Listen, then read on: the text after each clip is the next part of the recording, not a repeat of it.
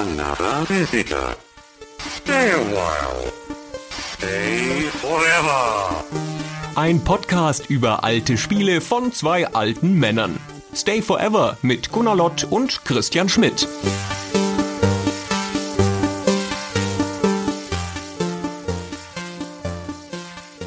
Christian, Gunnar. das kann doch kein Zufall sein. Was? Das kann doch kein Zufall sein, dass ich mehrere Partien Fugger 2 hintereinander spiele und jedes Mal heißt mein Gegenspieler Christian. Ratsherr Christian, Priester Christian, Arschloch Christian. Ich weiß nicht, was das für Leute sind. Und komischerweise ist der immer vor dir, immer einen Schritt voraus, immer ein Amt höher, immer derjenige, der die Gerichtsverhandlung gewinnt. Der hat mich angeklagt, weil ich meine Arbeiter zu schlecht bezahlt hatte. Ja, aber das, Was ja gar nicht stimmte. Und dann hat er. das ist ja Allgemeinwissen. Das frag mal die Leute in deiner Agentur. Das hat ja gar nichts mit dem Spiel zu tun. Und dann hat er einfach das Gericht angelogen. Dreist. Ah, ey. Dreist. Ich habe auch einen Gegenspieler namens Gunnar gehabt, aber deswegen, weil ich mir den angelegt habe. Ich habe sowohl dich als auch mich gespielt in Fugger und in Fugger 2. Ich war jeweils männlich und evangelisch, du warst weiblich und katholisch. Und dann habe ich so nebenher gespielt und geguckt, wer die Nase vorn hat. Das ist ja eine total tolle Idee, einen weiblichen Gegenspieler namens Gunnar zu nehmen. Schlaubär. Das war nicht das einzig Doofe, was der in dem Spiel gemacht hat, der Gunnar. ich bin nicht mal katholisch. Naja, also man merkt schon, wir reden über eine weitere klassische deutsche Wirtschaftssimulation, eine Serie, die eigentlich länger gehend ist, aber wir reden spezifisch über zwei Teile, nämlich die, die auch wirklich diesen Namen Fugger tragen. Das Spiel Fugger von 1988 und den Nachfolger Fugger 2 von 1996. Ich muss gleich vorweg sagen, dass es da ein bisschen Namensverwirrung gibt, weil das erste Spiel überall auch als die Fugger genannt wird. Das heißt aber eigentlich Fugger. Einfach nur ohne das die. Zumindest auf der Packung vorne drauf steht nur Fugger und im Titelbildschirm des Spiels, wenn man es auf dem C64 bootet. Aber auf der Packungsrückseite, auf dem Diskettenlabel und in der Anleitung steht die Fugger. Also schon damals 88 konnten die sich nicht entscheiden, wie das Spiel heißen soll. Der zweite Teil heißt dann offiziell die Fugger, also ab da ist es mit dem Artikel. Ich würde aber trotzdem annehmen, dass für den ersten Teil nur Fugger richtig ist, weil es zur Konvention der Zeit passt. Hanse heißt ja auch nur Hanse und nicht die Hanse und Kaiser heißt auch nur Kaiser und nicht der Kaiser. Aber man mag es uns nachsehen, wenn wir jetzt in dieser Folge mal die sagen und mal nicht. Man kann das, glaube ich, halten, wie man möchte. Kaiser und Hanse und sowas ist natürlich die Traditionslehre, in der wir uns hier bewegen. Die deutsche Wirtschaftssimulation, der Urvater davon Kaiser, dem haben wir ja schon eine Folge gewidmet. Und das hier ist eines von diesen Spielen der 80er Jahre, die einen Fußabdruck hinterlassen haben. Der erste Teil noch nicht in dem Maße, wie so die da zeitgenössischen Konkurrenten, insbesondere eben ein Hanse und ein Kaiser, vielleicht auch noch ein Vermeer und so das getan haben. Aber der zweite Teil dann durchaus, der gehört mit Sicherheit zu den bekanntesten Wirtschaftssimulationen der 90er Jahre. Ja, der erste Teil hat da den Weg für geebnet. Der erste Teil ist noch deutlich inspiriert von Kaiser vielleicht Von Hanse vor allem. und von Hanse. Der ist halt auch so, wie die Spiele dieser Zeit sind. Es sind Textzeilen und Zahlen auf einem leeren Bildschirm mit nur ganz wenigen kleinen Grafiken dazwischen. Und in zeitgenössischen Tests merkt man das auch durchaus an, dass das wenig Grafik hat, aber man lobt den altdeutschen Schriftsatz, was ich toll finde. Gerade das finde ich sogar ein bisschen am schwierigsten zu ertragen aus heutiger Sicht mit diesen riesigen Buchstaben, aber das hat man damals sicherlich authentisch gefunden. Okay, also der Inhalt von diesem Fugger, um das grob zu umreißen, ist letztendlich der gleiche wie in den ganzen zeitgenössischen Konkurrenzprodukten. Du machst Karriere durch das Mittel des Wirtschaftens, sage ich jetzt mal im weitesten Sinne, des Geldanhäufens. Und zwar in einem weitestgehend historischen Szenario. Der Name legt es ja schon nahe. Fugger, das berühmte Händlergeschlecht aus Augsburg, ist hier das Vorbild. Und wo Kaiser, dieser Urvater mit so einem globalen Landverwaltungs- oder Königreichverwaltungsansatz ist und Hanse ist der Schiffshandel. Zur Zeit der Hanse haben wir hier also im Prinzip eine Art Hanse auf dem Land. Es geht um Landhandel und zwar startend im Jahr 1500. Also das ist tatsächlich auch so ungefähr die Blütezeit des Hauses Fugger, wo Jakob Fugger gerade die Gesticke in der Hand hält und dieses Handelsimperium dieser Zeit zur größten Blüte führt. Genau. Und in diesem Spiel gibt es sechs Waren, die das bestimmen, die hier über Reichtum und Untergang entscheiden. Gold, Tuch, Glas, Korn, Wein und Bier. Und die kann man hin und her transportieren auf einer sehr rudimentären Deutschlandkarte. Also man produziert Waren zu bestimmten Konditionen, in bestimmten Mengen. Man muss diese Waren lagern, also dann vorhalten. Man muss Fuhrwerke anschaffen, um sie über Land zu schaffen. Und wie Kaiser auch. Es gibt so einen kleinen Militärpart. Man kann sich sogar mit den Mitspielern anlegen, denn dieses Spiel ist wie Kaiser auch in erster Linie ein Hot Seat Multiplayer Spiel. Ja, Du sagtest, man transportiert die Waren hin und her. Also eigentlich transportiert man sie nur her. Das ist wie bei Hanse auch, wo du da deine Schiffe ausschickst aus Lübeck, um in den fernen Häfen Waren zu produzieren und zu holen und sie dann wieder zurückbringst. So ist es hier auch. Dein Hauptquartier liegt in Augsburg. Dort steht dein Lagerhaus und du schickst dann halt keine Schiffe, sondern in dem Fall Karren in umliegende europäische Städte, also sowas wie Nürnberg, Wien, Antwerpen und so weiter. Und dort stehen deine Faktoreien, wenn du da welche gebaut hast und wenn du dort Arbeiter beschäftigst. Die stellen eines von diesen sechs Gütern her, wie du es gerade beschrieben hast, wird auf die Karren geladen, zurück nach Augsburg geschafft und dort verkauft.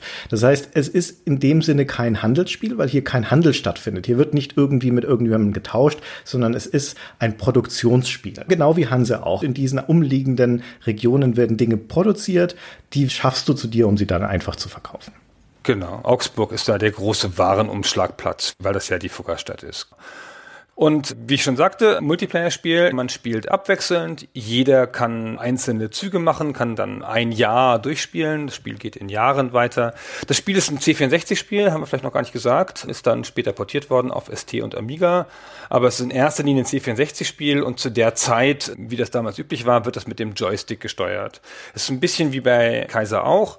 Man navigiert sich durch das Hoch und Runter und links und rechts drücken des Joysticks durch die Screens und weil das echt kontraintuitiv ist, zeigt das Spiel das auf vielen Screens an, wo man sich gerade befindet. Und wenn man zum Beispiel im Lager ist und man will zum Warenverkauf, dann muss man nach oben drücken und das zeigt das Spiel auch auf dem Bildschirm an. Da gibt es eine kleine Legende.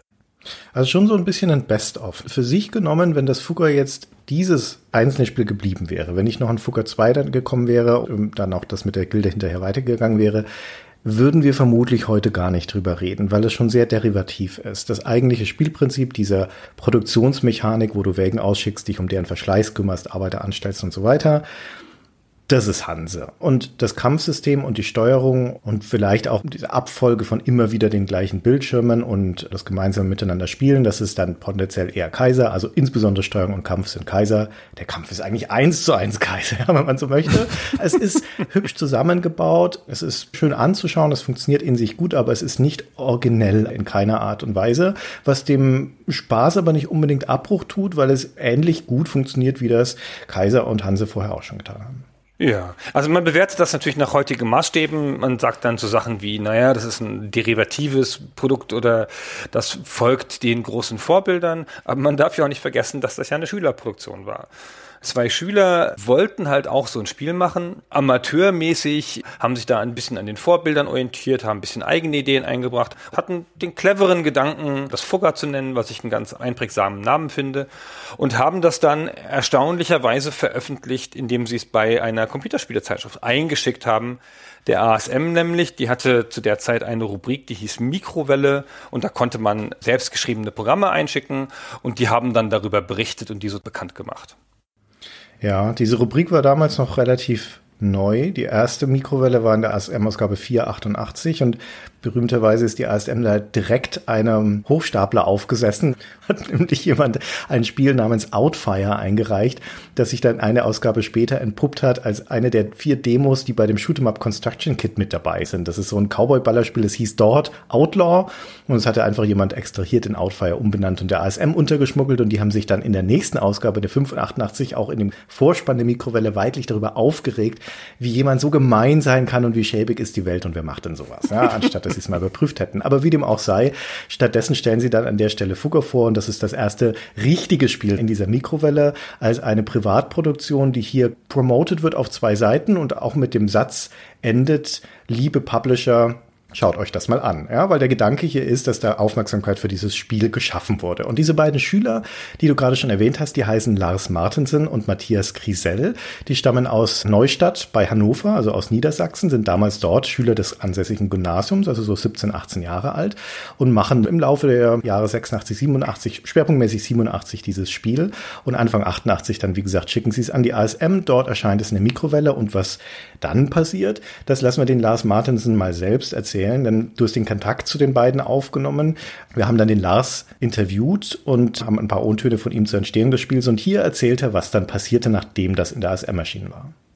Ein paar Tage später klingelt das Telefon und meine Eltern, ne? Ich war beim Sport gewesen und komme nach Hause und da hat ein Geschäftsmann aus Frankfurt angerufen, der wollte mit dir sprechen.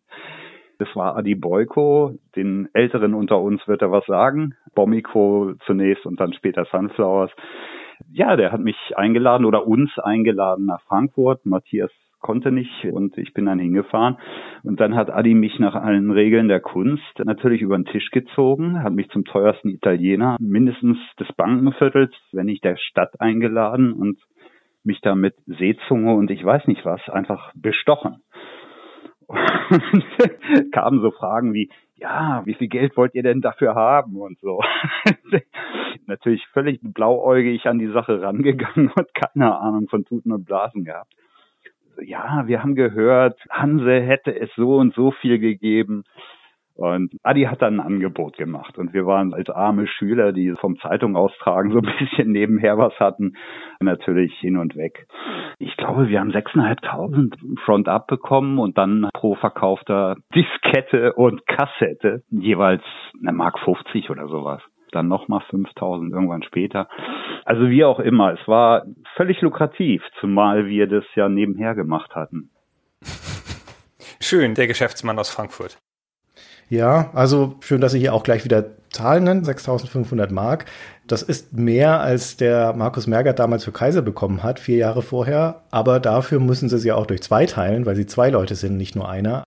Aber sie kriegen Tantiemen aus den Verkäufen und das macht den Unterschied. Also letztendlich stehen Lars und Matthias da ganz gut da. Die waren hinterher, Lars hat es dann im Interview auch noch geschildert, eigentlich sehr zufrieden damit, gerade in ihrer Position als Schüler, was sie da dann so auch in der Folge noch bekommen haben. Also eine fairere Kooperation, insbesondere weil ja dann auch noch später ein zweiter Teil draus geworden ist. Also das kann man nicht groß genug betonen. Die Bumiko hat den Royalties gezahlt, also Anteile am Verkaufserlös des Spiels. Das heißt, mit jedem weiteren verkauften Exemplar stieg ihr Umsatz. Und das haben oft viele nicht gemacht. Also bekanntermaßen bei Kaiser gar nicht. Da war das mit einer Einmalzahlung dann erledigt. Aber das war auch früher üblich, dass man versucht hat, hier junger Mann, hast du mal ein paar tausend Euro, jetzt kauft dir was, ist alles gut. Und da aller Ehrenwert, der Adi Boyko hat die direkt beteiligt. Und es ist ein schönes Sümmchen zusammengekommen für die.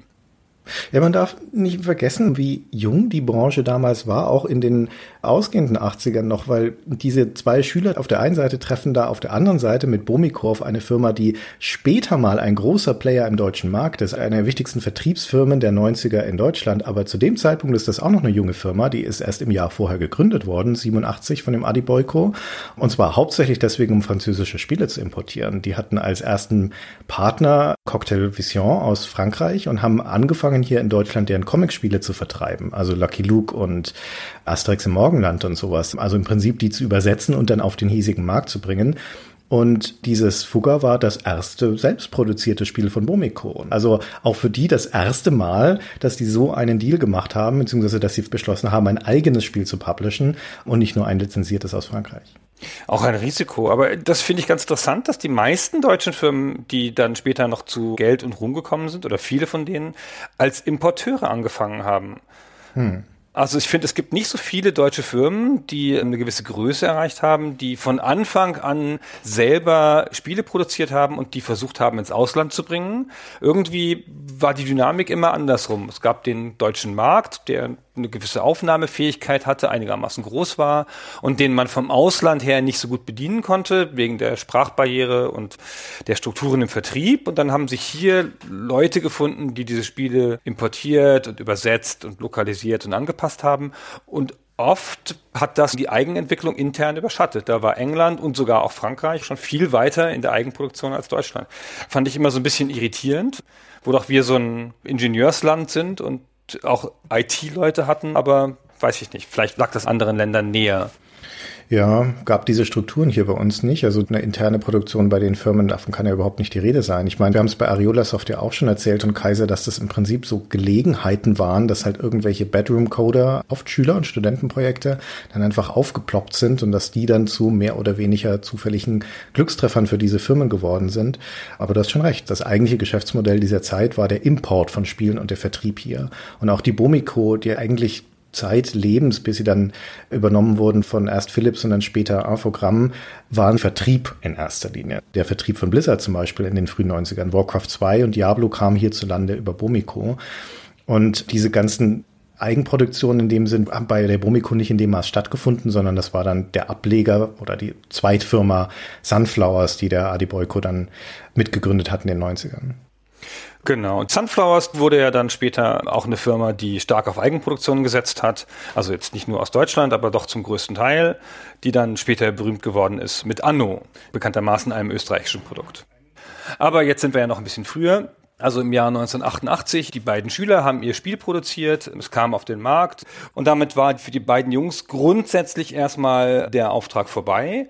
Die wollten ja auch dann noch studieren, die hatten das gar nicht so fest auf dem Schirm, zu großen Spieleprogrammierern zu werden und damals hat man auch nicht in solchen Serien gedacht, dass nach Fugger 1 nächstes Jahr gleich Fugger 2 kommen muss.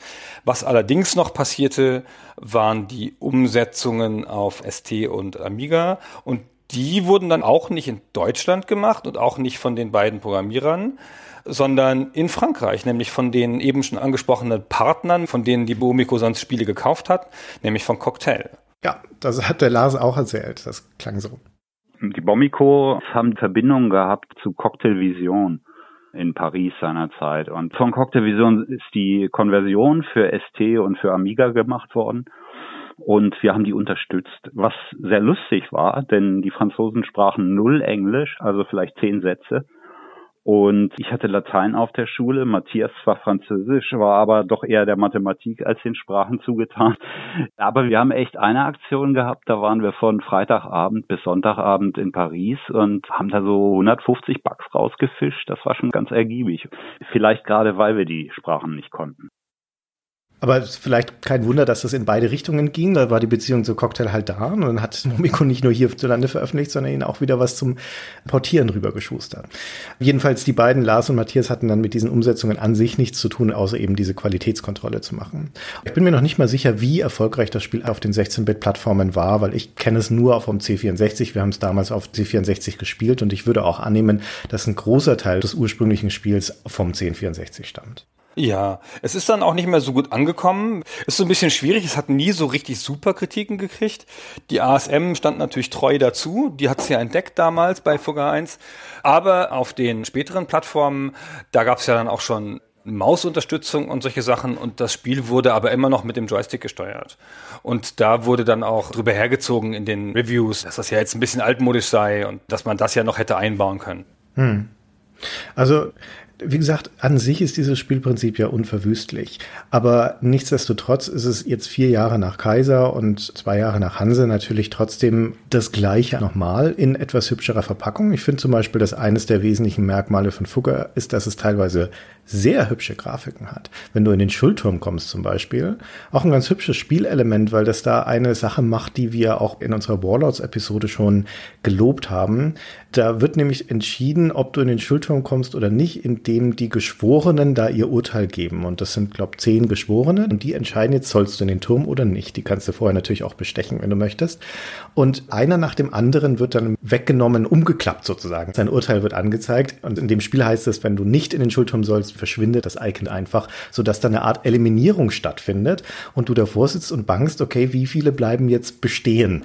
Und das finde ich ein ganz super spannendes Element, gerade wenn es auch so kompakt und schnell gemacht ist, wie das hier bei Fugger der Fall ist, weil du jedes Mal ein bisschen mitzitterst, gerade wenn du auch vorher bestochen hast, ob das jetzt gereicht hat, um dich aus dem Schulturm rauszuhalten oder ob das jetzt für die Katz war. Und so klar ist das nicht. Also mir ist die Mechanik nie so richtig super klar gewesen, dass ich ganz sicher gewesen wäre, dass ich jetzt nicht in den Schulturm komme.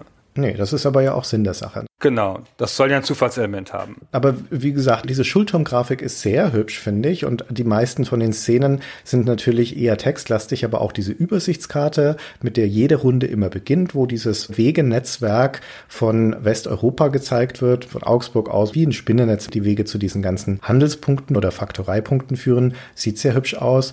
Und der Kampf sieht toll aus. Also der ist strukturell das gleiche wie bei Kaiser. Links und rechts zwei Landschaften und da platziert erst Spieler eins seine Armeen, stellt dort auf seine Schützen, Kanonen, Wagenleute und so weiter. Und dann Spieler zwei auf der anderen Seite und der eigentliche Kampf läuft voll automatisch. Die laufen dann aufeinander zu und dann wird ausgetragen, wer gewinnt und was da passiert und welche Waren geplündert werden und so weiter. Hat die gleichen Stärken und Schwächen wie Kaiser auch.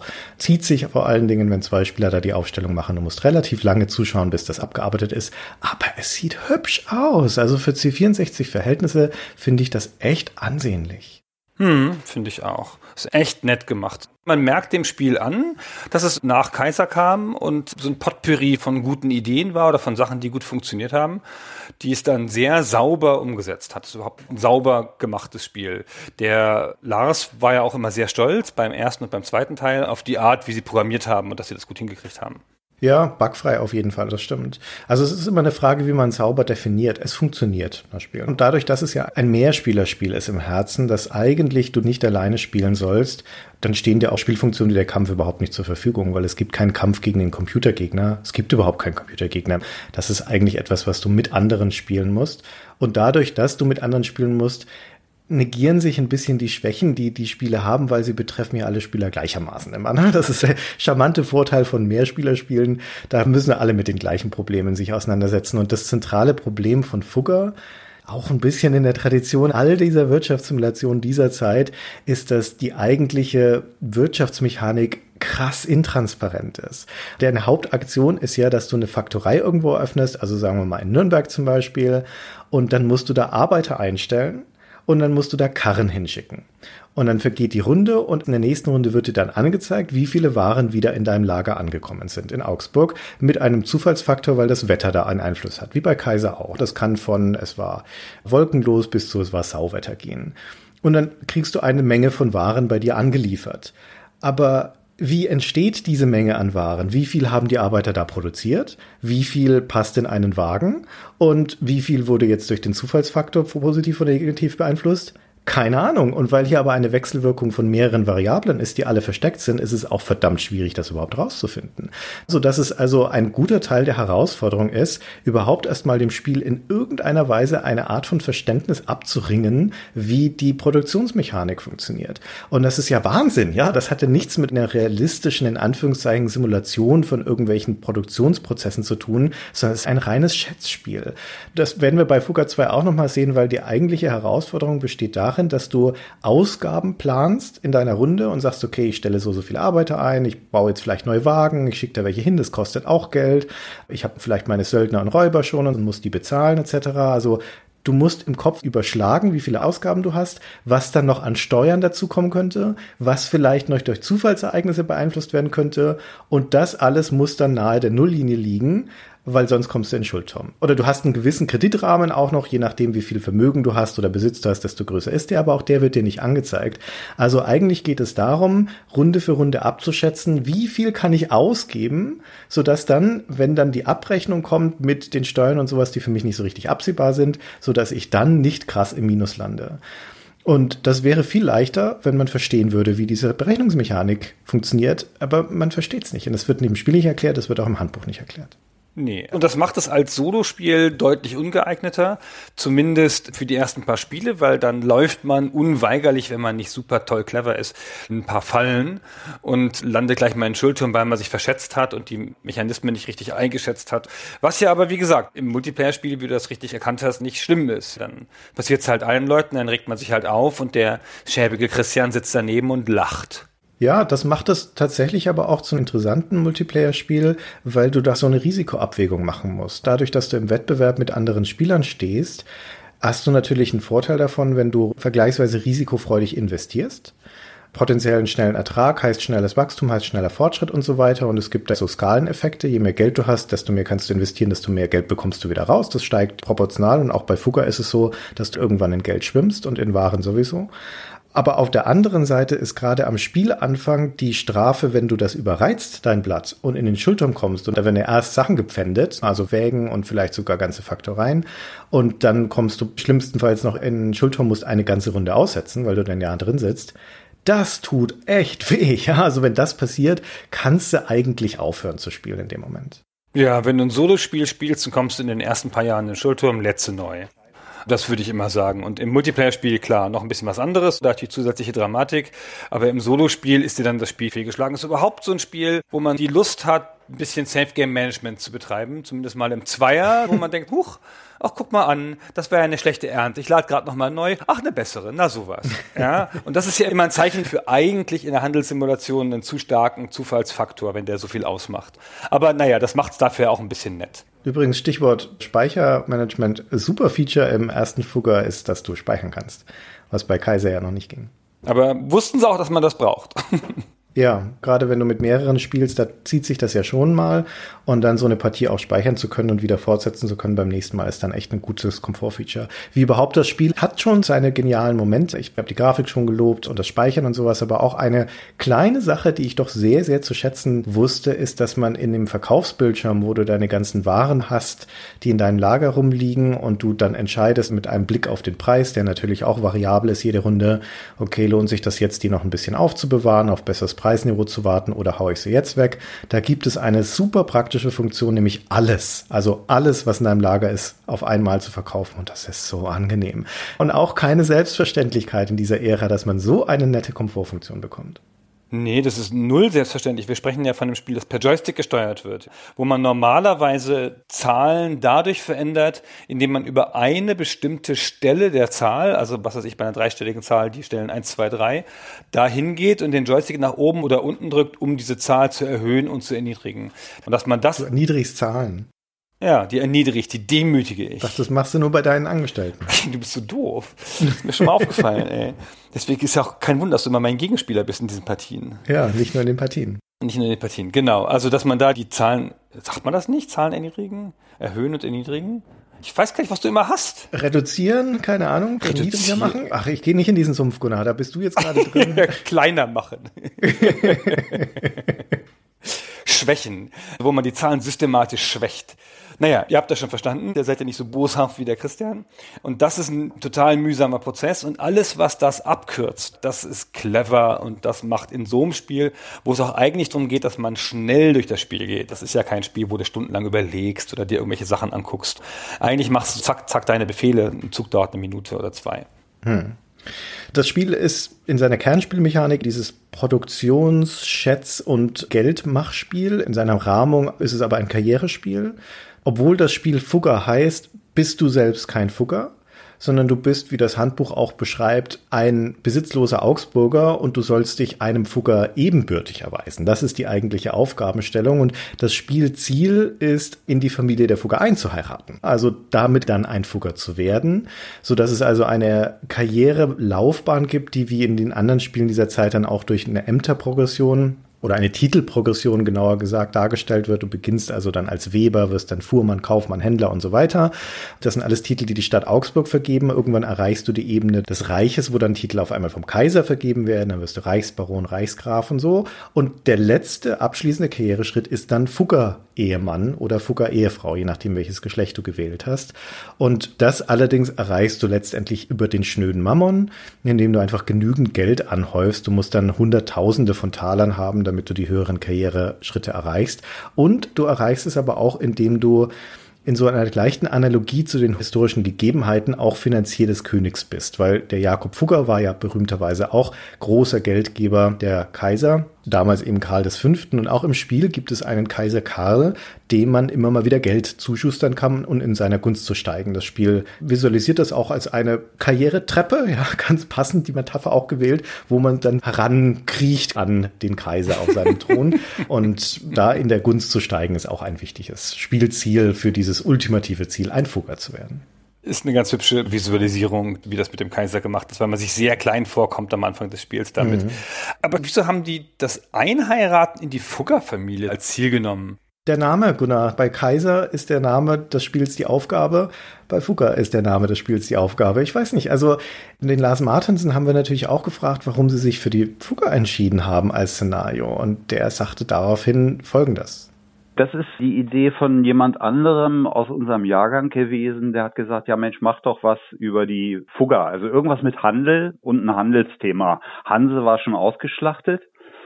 Fuga ist ja nun auch ein Begriff in Deutschland. Dann haben wir uns das genommen. Da ging es einfach auch nur um den ganz groben Rahmen. Wir wollten unsere Mini-Simulation machen und es sollte einigermaßen plausibel historisch in den Kontext passen.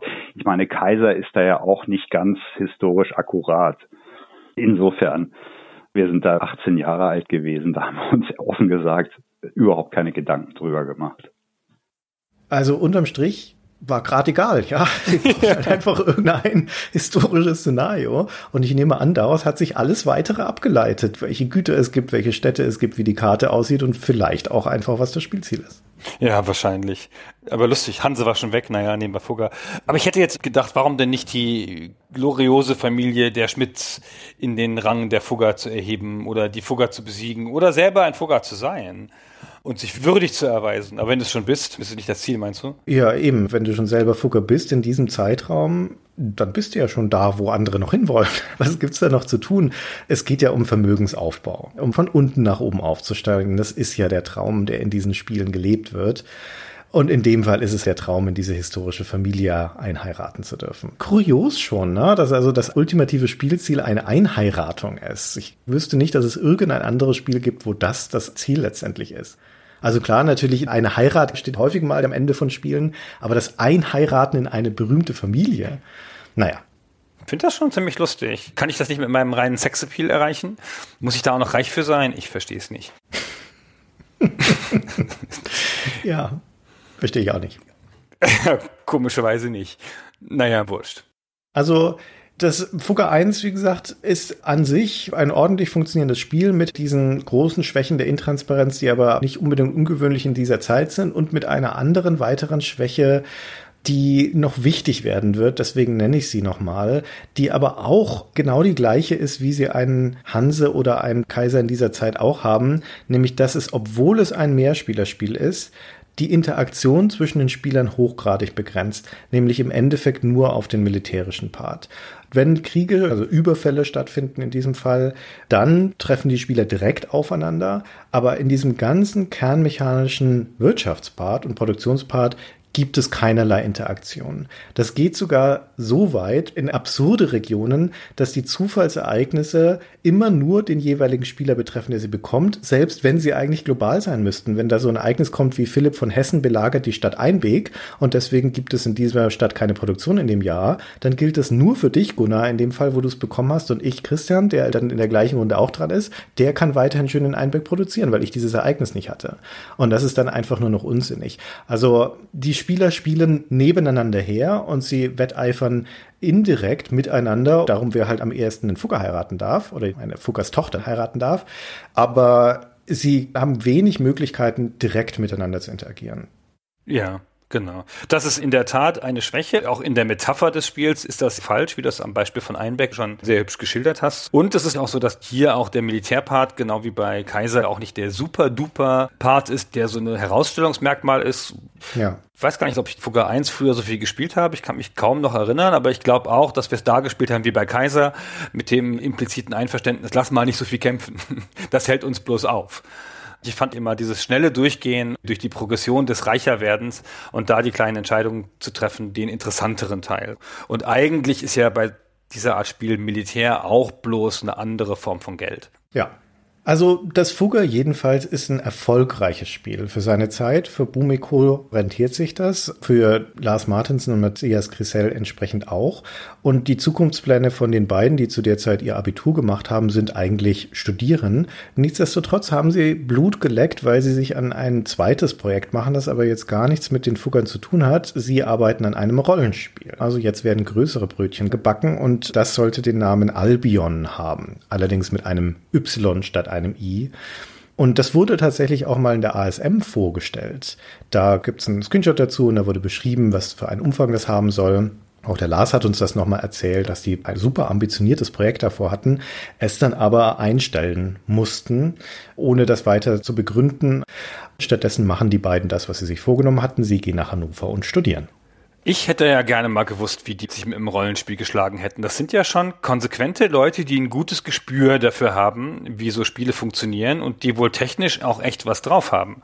Es ist ein bisschen schade, dass das nie das Licht der Welt erblickt hat und dass sie das auch nicht später nochmal aufgegriffen oder weitergemacht haben nach dieser Pause.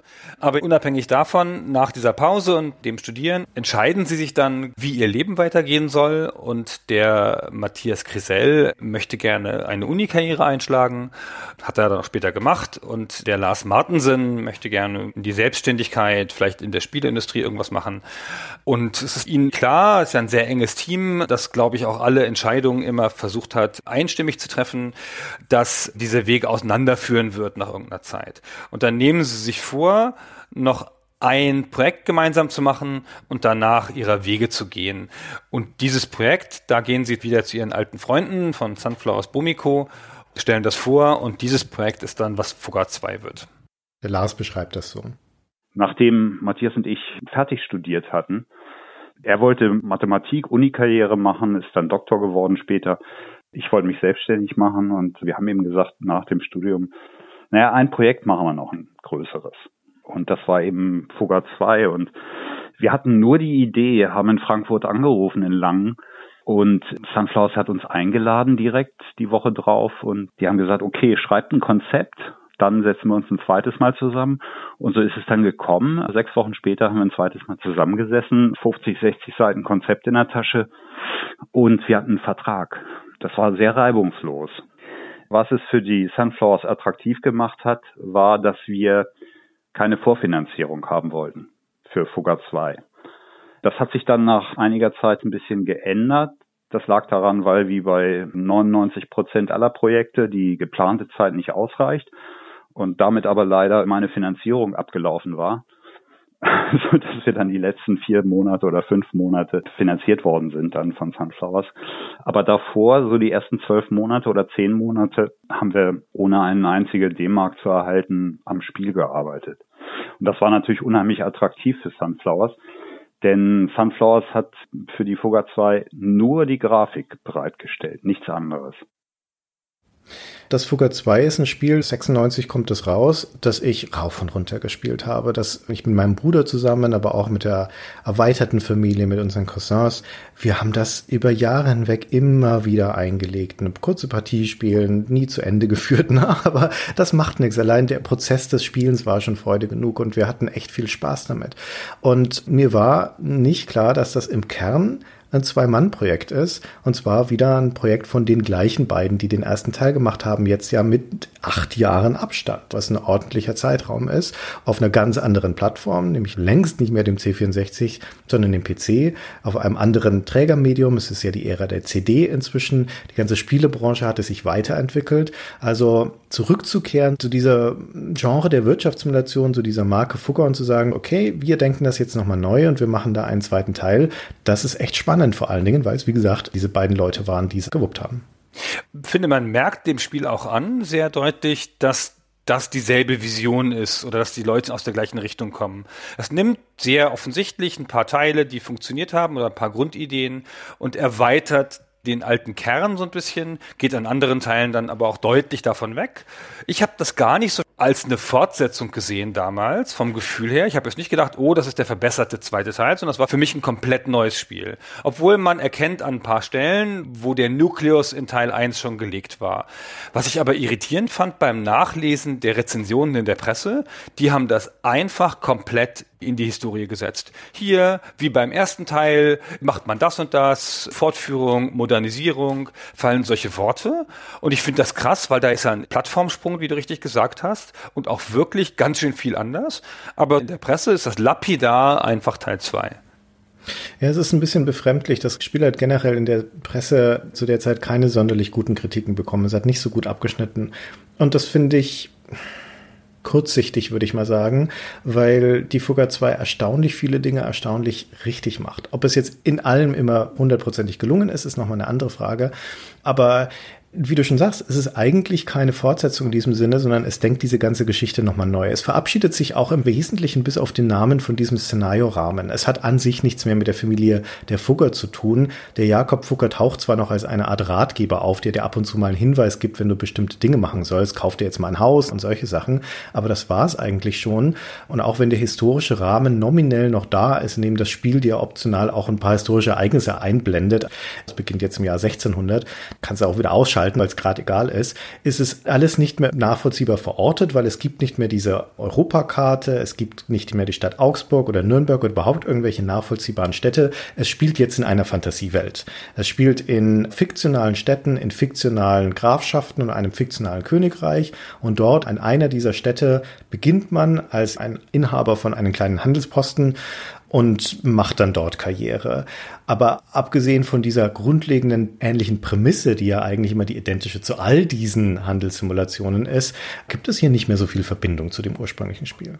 Genau, also der Fugger, wie du schon sagst, ist nur noch ein Name und sonst nichts. Es spielt schon in Deutschland, es sagt ja auch, es sei in Deutschland, aber es ist ein fiktiver Ort in Deutschland, der nicht verortet ist. Es könnte auch einfach ganz anders heißen. Es könnte genauso gut die Gilde heißen. Es nimmt von dem Szenario nichts mehr. Und es steht auch nicht in der Tradition, wie gesagt, außer dass es so ein paar Ideen mit der Interaktion der Spieler und dass es basiert auf den Rängen in der Gesellschaft, dass man da vorankommen muss. Das hat da im ersten schon so ein ganz bisschen angelegt. Aber lass noch mal ganz kurz da bleiben bei diesem Zwei-Mann-Projekt, wie man sich das vorzustellen hat. Diese beiden Leute, die haben programmiert, zusammen und auch immer als Team, nicht so stark arbeitsteilig, sondern wirklich immer zusammen. Sie nennen das Paarprogrammierung, Pair Programming. Das ist eine bekannte Programmierschule, wo man versucht, dass einer immer die eigentliche Arbeit leistet und der andere dabei schon Schritte vorausplant und mitdenkt und dass die Rollen immer wechseln, sodass beide Leute sich im Code auskennen und nicht wie beim traditionellen Programmieren, dass es so ganz arbeitsteilig ist und jeder für bestimmte Teile des Codes verantwortlich ist. Aber die beiden bauen das gesamte Spiel, die machen auch das gesamte Game Design, die schreiben auch das Handbuch und sind da auch zu Hause. Die sitzen nicht bei Sunflowers im Büro, keine Teamsituation, wie man das heute vielleicht kennt, sondern da sitzt halt bei der Sunflowers ein Koordinator, der mit denen immer redet. Und bei der Sunflower sitzen die Grafiker, die dann nach Kriterien in Absprache die Grafiken für das Spiel erstellen. Ich finde, das sieht man auch ein bisschen, weil die Grafiken einigermaßen uneinheitlich sind. Für viele Sachen passen sie nicht so aufeinander. Das sieht aus wie sehr pragmatisch nach und nach, Stück für Stück eingefügt. Hm. Das Spiel hat zwei interessante technische Aspekte, auf die wir später nochmal zu sprechen kommen können. Und das eine davon hat mit der Grafik zu tun. Aber ich würde dir zustimmen, wo das erste Spiel noch teilweise sehr schöne Grafiken hatte, ist das zweite uneinheitlich. Ich will nicht sagen, dass es hässlich aussieht. Das ist auf jeden Fall mindestens zweckmäßig und an manchen Stellen auch ganz hübsch. Diese zentrale Karte zum Beispiel, die finde ich sehr schön gestaltet. Aber es ist insofern ein Kind seiner Zeit, dass einige Grafiken inzwischen Rendergrafiken sind. Das heißt nicht mehr handgemalt und eingescannt oder handgepixelt oder sonst irgendwas, sondern die ganzen Transportmittel im Spiel zum Beispiel, also die Karren allein schon, gibt es ja noch Schiffe und es gibt noch Heißluftballone und Varianten davon. Das sind alles 3D-Objekte, die dann rausgerendert wurden. Und das sieht erstens nicht sonderlich hübsch aus, weil es relativ detailarm ist. Für seine Zeit okay. Aber im Kontrast auch zu den handgemalten Aspekten der Grafik wird halt schon sehr deutlich, dass da zwei sehr unterschiedliche Stile und unterschiedliche Detailgrade aufeinandertreffen. Und das ist ein bisschen schade. Ja, das ist nicht so gelungen. Offenkundig wollte man das Spiel aufwerten. Es hat ja auch kleine Rendersequenzen und sowas. Also vor allen Dingen das Intro. Aber aus heutiger Sicht ist es halt natürlich so, dass die 3D-Objekte wahnsinnig gealtert sind und der Rest das ganz gut überstanden hat. Dass man jetzt das schöner findet, was man damals wahrscheinlich hässlicher fand. Ich kann mich nicht mehr erinnern, ob ich die 3D-Objekte damals modern fand oder nicht. Heute sehen sie jedenfalls schauderhaft aus. Ich weiß es auch nicht mehr. Ich glaube nicht, dass wir damals aus dem Häuschen waren darüber. Aber ja. Also, wie schon gesagt, die grundlegende Aufgabe ist eigentlich die gleiche wie in den meisten Wirtschaftssimulationen, nämlich über die Produktion und auch hier wieder, es ist Produktion, es ist nicht Handel, Reichtum anhäufen. Nur, dass jetzt tatsächlich die Richtung umgekehrt ist. Du produzierst in dem Ort, wo du bist und dann verkaufst du das Gut, das du produziert hast, entweder vor Ort, was nicht so viel Geld bringt, oder du transportierst das erstmal irgendwo anders hin, um es dort zu verkaufen. Also die Richtung ist quasi umgekehrt, aber ansonsten ist es von der Komplexität ganz ähnlich. Es gibt jetzt mehr Güter, je nachdem in welchem Ort du bist, können unterschiedliche Güter hergestellt werden mit unterschiedlicher Effizienz und so weiter. Aber der eigentliche Kern des Produktionsspiels ist nicht so wahnsinnig viel erweitert und nicht so wahnsinnig viel fortschrittlicher als im ersten Fugger.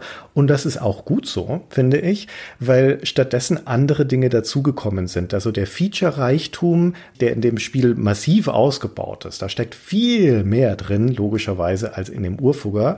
Aber das wenigste davon hat mit dem eigentlichen Wirtschaftskern zu tun, sondern mit etwas anderem, was in viel größerem Maße ausgebaut wurde, nämlich mit der Karriereleiter und vor allen Dingen der Interaktionen.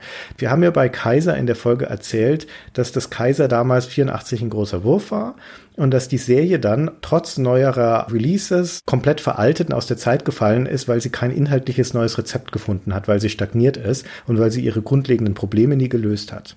Die Fugger 2 macht das anders.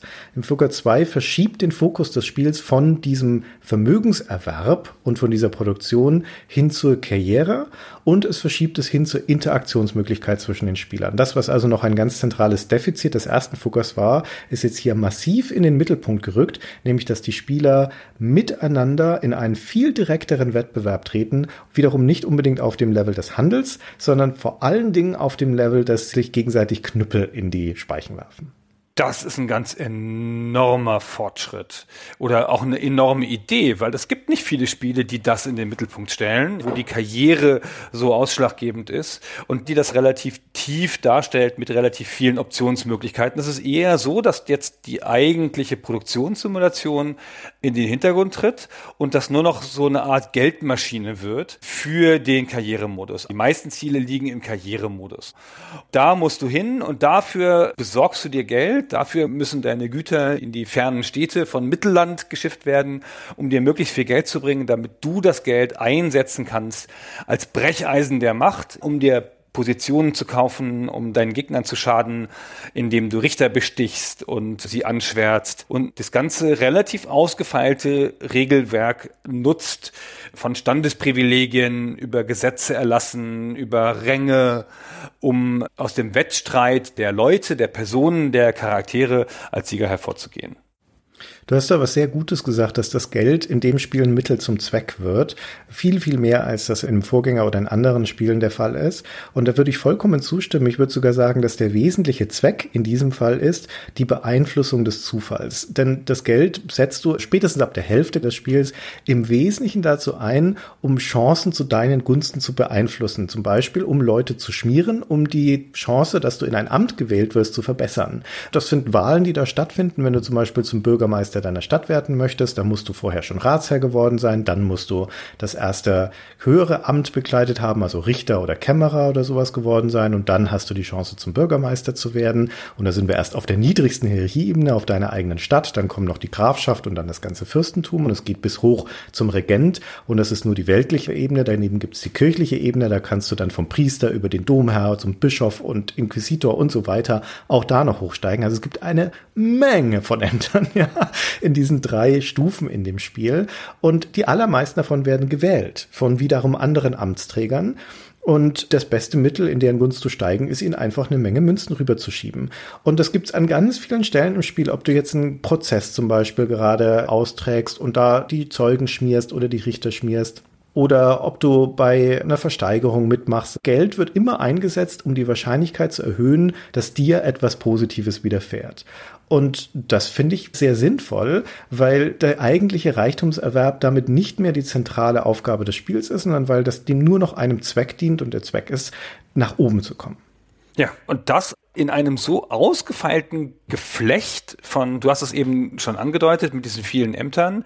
Bei jedem Amt sagt einem das Handbuch sehr klar, wie dieses Amt gewählt wird. Also man sieht genau, wie das Organigramm des Spiels funktioniert, also wer wen wählt, wen man wo bestechen muss. Und es führt auch Buch darüber in einem sehr praktischen Screen, wie man mit den Leuten steht, also ob die einen mögen oder ob man bei denen in Ungnade ist. Ein paar Leute sind auch automatisch immer Gegenspieler. Das Spiel ernennt dann Leute zu deinen Gegenspielern, damit es interessanter wird.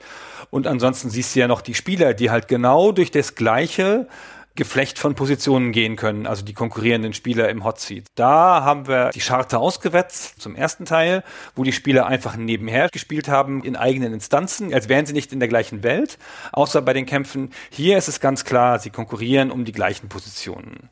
In den Grafschaften und im Fürstentum. Da können sie dann richtig gegen Ämter antreten und das Spiel benutzt überall eine ähnliche Mechanik, nämlich so ein bisschen die Grundidee, die du schon beschrieben hast vorhin beim Schulturm bei Fugger 1. Es hat dieses System, wo mehrere Leute irgendwas entscheiden und das deckt die sozusagen nacheinander auf. Zum Beispiel ein Hofrat, der wird gewählt durch drei Minister, dann sagt dir das Spiel die Entscheidung jedes Ministers nacheinander. Da hast du so einen dramatischen Aspekt.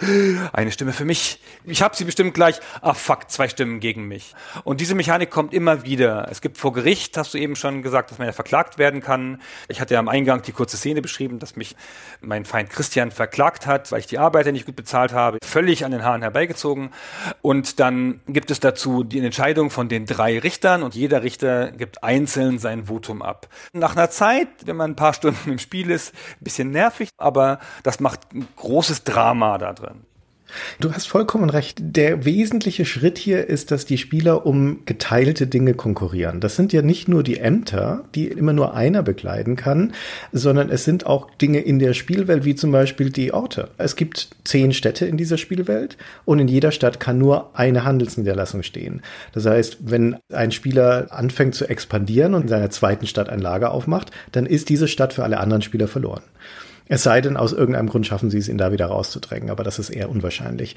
Dementsprechend entsteht also ein ganz konkreter, greifbarer Wettlauf um die Ressourcen in dieser Welt, weil wenn der eine Spieler etwas gewinnt, heißt das ganz häufig, dass die anderen Spieler etwas verlieren. Das gleiche gilt für die Zollburgen und die Räuberlager. Wenn wir dann zu dem militärischen Aspekt kommen, der dann später natürlich eine immer stärkere Rolle spielt, die kann auch nur einen Besitzer haben. Wenn da einer der Spieler eine Zollburg besitzt, dann können die anderen sie nicht besitzen und so weiter. Und das sorgt für eine viel größere Dramatik und für viel interessantere Wechselwirkungen als dieses parallel nebeneinander spielen weil du nämlich auch aktiv darauf hinarbeiten kannst und im späteren Spiel ist das ein ganz zentraler Bestandteil, Leute wieder aus Dingen rauszuhebeln. Ja, also dafür zu sorgen, dass Leute Ämter wieder verlieren zum Beispiel, was durchaus möglich ist.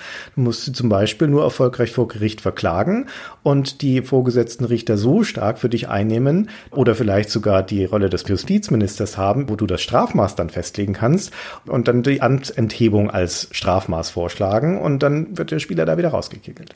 Das ist ein dramatischer Punkt, aber dazu würde ich gleich noch ein bisschen ausführlicher kommen, weil man da auch noch erklären muss, was es mit den Gesetzen und den Privilegien auf sich hat. Würde jetzt noch ganz kurz mal am Anfang bleiben, weil dieses Wettrennen um die Städte, das ist die erste richtig dramatische Sache, die im Spiel entsteht, schon relativ früh. Du fängst halt an mit 750, was weiß ich, Gold, Dukaten, irgendwas und arbeitest dich dann so hoch. Du kannst wie bei Patricia zum Beispiel Kredite aufnehmen mit horrenden Zinsen, 30 Prozent pro Jahr.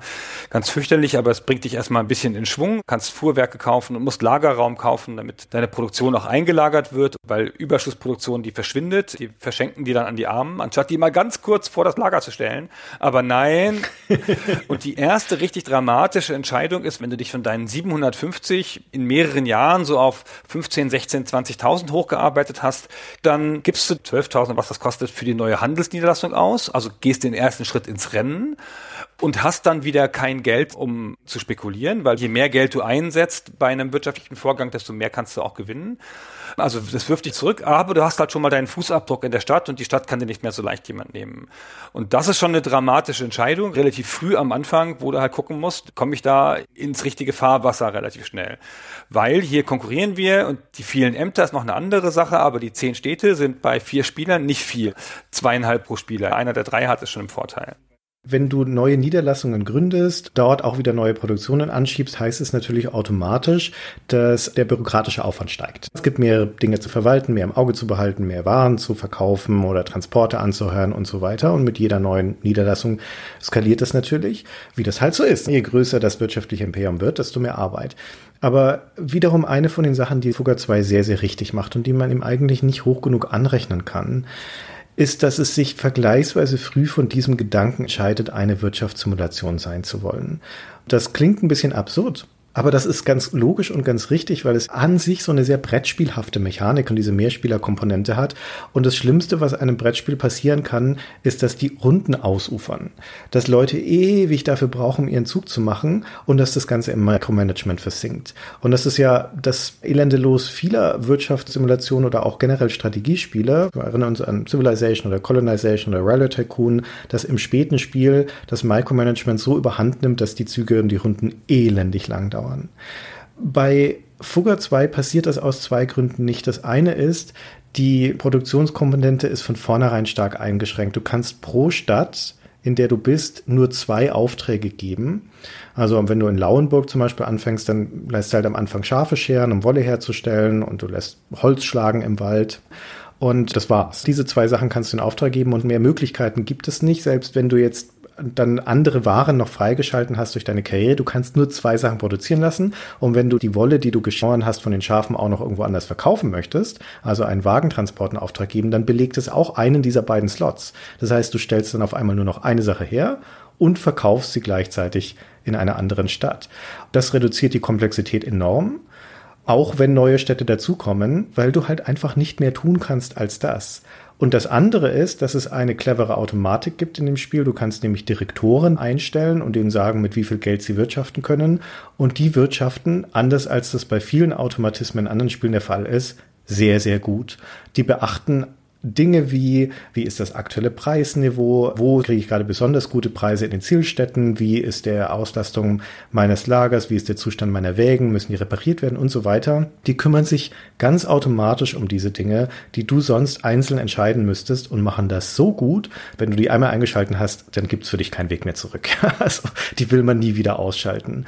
Und spätestens ab diesem Moment ist diese ganze Wirtschaftskomponente im Prinzip ausgeklammert. Die läuft dann einfach nur noch nach hinten weg und dein Fokus hat sich komplett verschoben von dieser Mikroebene, wo du herkommst, auf die Makroebene der Karriere in diesem Reich, der Kriegsführung und so weiter. Und wie das Spiel diesen Rahmen aufzieht, wie es rauszoomt von dem kleinen Handelshaus vor Ort, wo du am Anfang noch diese ganzen Detailentscheidungen selber triffst, hinzu, ich bin jetzt wirklich der große Macher in Amt und Ruhm in diesem Fürstentum und meine Untergebenen machen das mit den Handelsposten, das ist hervorragend und das tut dem Spiel so gut.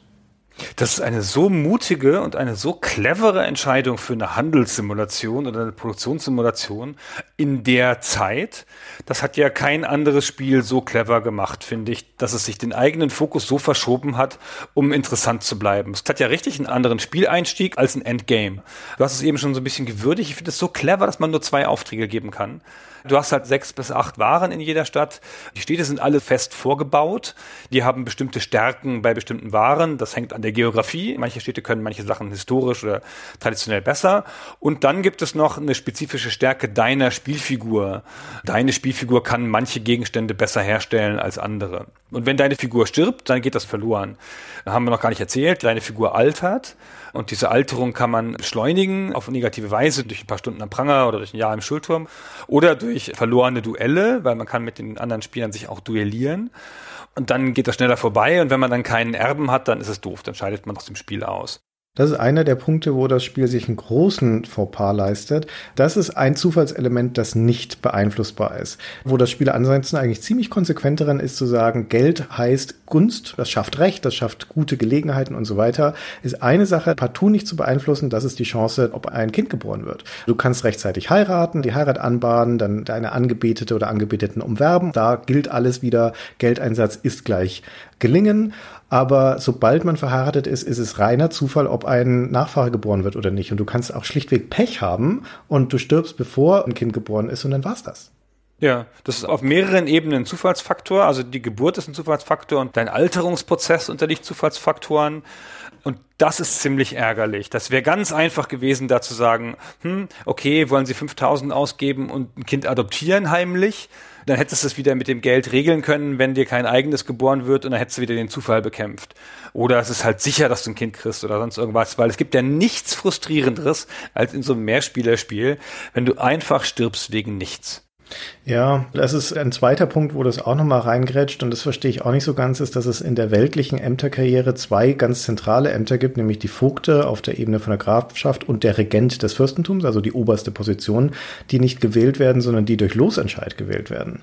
Und auch da, da kannst du halt einfach Pech haben, ja. Kannst du dreimal zur Wahl des Regenten antreten und jedes Mal entscheidet das Los gegen dich. Also ohne Not, ja, weil das Spiel hat doch eine wunderbare Mechanik, wie Ämter besetzt werden. Warum ist es jetzt hier ein unbeeinflussbarer Zufall? Das erschließt sich mir nicht. Du kannst ja auch nicht wirklich verhindern, dass niemand anderes antritt, um den Losentscheid hundertprozentig zu deinen Gunsten entscheiden zu lassen, indem du der Einzige bist, der antritt. Das geht nicht. Du kannst das nicht verhindern. Und das ist ein typischer Fall für im Solospiel lade ich halt nochmal weil es einfach so doof ist, das zu verlieren wegen Losentscheid. Am Anfang ist nicht so schlimm, aber später ist es ganz schön ärgerlich, wenn du um den Regenten antrittst. Es war teuer genug, dahin zu kommen. ja, und braucht auch mehrere Generationen. Ne? Also ja. wenn du vorher keinen Nachfahren hast, dann hast du da sowieso keine Chance drauf. Ja, genau. Also das ist sehr komisch. An zwei Stellen durchbricht es seine eigene Cleverness und erlaubt sich dann, aus heutiger Sicht würde man sagen Fehler, aber wahrscheinlich wollten sie einfach noch ein unberechenbares Element drin haben. Ja, also ich meine, im Großen und Ganzen Ganzen sind das eher kleinere Schnitzer. Ne? Sie haben in dem Moment, wenn du dann da fluchend stirbst, haben sie doch dramatische Auswirkungen, wenn dein Spiel vorbei ist. Aber nichtsdestotrotz, ne? es ist im Großen und Ganzen ein grundlegend gelungenes Spiel, das viele gute Entscheidungen hat. Im Großen wie im Kleinen, ich finde zum Beispiel auch die Bedienbarkeit des Spiels sehr gut gelungen. Es hat immer noch diese, für diese Zeit fast schon verpflichtende Perspektive, dass der Ort visualisiert wird, in dem du deine Entscheidungen triffst, also das Büro, in dem du dich bewegst oder das Hinterzimmer, in das du da gehen kannst und dann klickst du den Kamin an, um jemanden an anzuschwärzen. du klickst eine Kutte an, um Spione anzuheuern und solche Geschichten. Also das ist eine starke Visualisierung von Möglichkeiten, von Features. Und es ist aber in allen Bildschirmen so, auch in Menüs und Produktionsmenüs und so weiter, dass dich ein Rechtsklick immer wieder eine Ebene nach oben bringt. Also ein Linksklick bringt dich immer tiefer hinein in die Menüstruktur und ein Rechtsklick immer wieder höher raus bis zur Ebene deines Kontorraumes und wenn du da rechts klickst, dann fragt dich das Spiel, ob du die Runde beenden willst. Konsequenterweise. Muss man sich eine Sekunde dran gewöhnen, aber dann ist es super intuitiv. Hat mir sehr, sehr gut gefallen. Ja, finde ich eine total starke Bedienung. Ich finde es überhaupt ganz gut gelungen. Also es geht ein bisschen schwer mit Zahlen um, weil man muss auch hier Zahlen erhöhen und reduzieren. und, ja, und da, genau, einstampfen. Und das macht man, indem man in die obere Hälfte der Zahl mit dem Mauszeiger fährt und dann verwandelt sich der Mauszeiger in ein Plus und dann kann man die Zahl erhöhen und darunter kann man sie reduzieren. Das Handbuch sagt es einem deutlich, alles gut, aber das ist so ein bisschen komisch und auch kontraintuitiv, wie ich finde. Dafür hat es eine sehr nette Sache, die ich immer mag in dem Produktionsmenü, dass das Spiel dir komplette Sätze hinschreibt Du befiehlst den Arbeitern diese beiden Aufträge, die du eben schon gesagt hast. Diese beiden Aufträge sind sowas wie Blast Glas mit 30 Arbeitern an 10 Öfen. Und dann kannst du die Zahl der Arbeiter einstellen, du kannst die Zahl der Öfen einstellen und du kannst das Glas einstellen. Und wenn du auf das Glas klickst, dann kannst du das Glas ersetzen durch Wolle. Dann steht da nicht Blastwolle logischerweise, sondern Scherzwolle mit 30 Arbeitern an 10 Schafen. Und das finde ich angenehm klar, leicht zu erkennen und das ist mir lieber als so eine Kette von Icons, wie das in moderneren Spielen wäre. Ich mag das gern. Ja, das sehe ich ganz genauso. Also Konkretisierungen, die das Spiel anbietet, es ist da nicht immer aus einem Guss, aber die wichtigste Konkretisierung haben wir ja schon genannt, ist, dass diese Spielwelt eine konsistente ist für alle Spieler, wo bestimmte Dinge geteilt sind. Übrigens gilt das auch für also jetzt ist geteilt vielleicht das falsche Wort, aber das gilt auch für deine Ehepartner. Du gehst ja da zur Kupplerin, jetzt sagen wir mal, du bist die Händlerin Gunnar in meinem Spiel in diesem Fall, suchst also einen Ehemann, idealerweise einen katholischen, und gehst du zur Kupplerin in die katholische Kirche und die sagt, hm, also für dich käme nur ein angesehener Ratsherr aus Kronsberg in Frage, macht 1500 Taler. Dann bezahlst du die und dann wird dir dieser angesehene Ratsherr vorgestellt und das ist einer der Leute, die tatsächlich in diesem Moment in Kronsberg der Ratsherr sind. Das ist also nicht eine in dem Moment generierte Person, sondern in diesem simulierten Ämtergefüge dieses Reichs ist das tatsächlich eine Person, so dass du also auch in eine Situation kommen kannst, wo du in einer Stadt mit deinem eigenen Ehepartner um die Ämter konkurrierst zum Beispiel. Ja, ist das nicht toll? Ja, es ist super. Das ist so nett, wie man um den wirbt. Da kommt wieder das Geld zum Tragen, weil man muss dem dann so drei Jahre hintereinander ungefähr, je nachdem, wie erfolgreich man ist, mehrere Jahre hintereinander muss man dem Geschenke machen.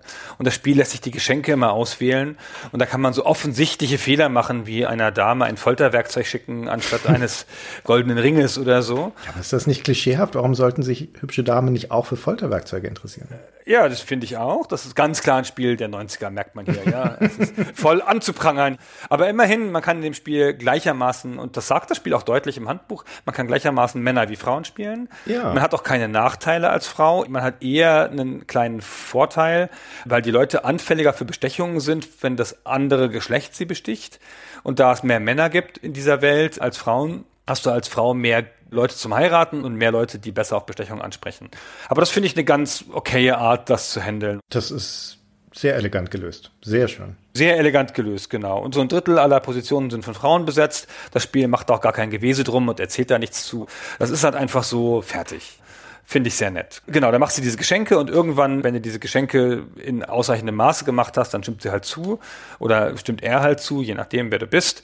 Und dann bist du einfach verheiratet und dann hat das auch nicht mehr so ganz große Auswirkungen, außer dass diese Person natürlich dann in diesem Ämtergefüge irgendwo steht und dir eher verbunden ist. Und ansonsten siehst du diesen Ehepartner immer nur noch, wenn dir ein Kind geboren wird. Ansonsten war's das. Ja. Wir haben eine von den wichtigsten Wechselwirkungen, die es in dieser Ämterkarriere gibt, bisher nur gestreift. Aber müssen wir auf jeden Fall noch erklären, nämlich, dass die Ämter an sich auch mit Privilegien kommen. Also, dass das nicht nur eine reine Titelleiter ist, die man da erklärt hat, sondern dass man, je nachdem, welches Amt man hat, auch auf einmal Dinge tun kann, neue Dinge tun kann in diesem Spiel.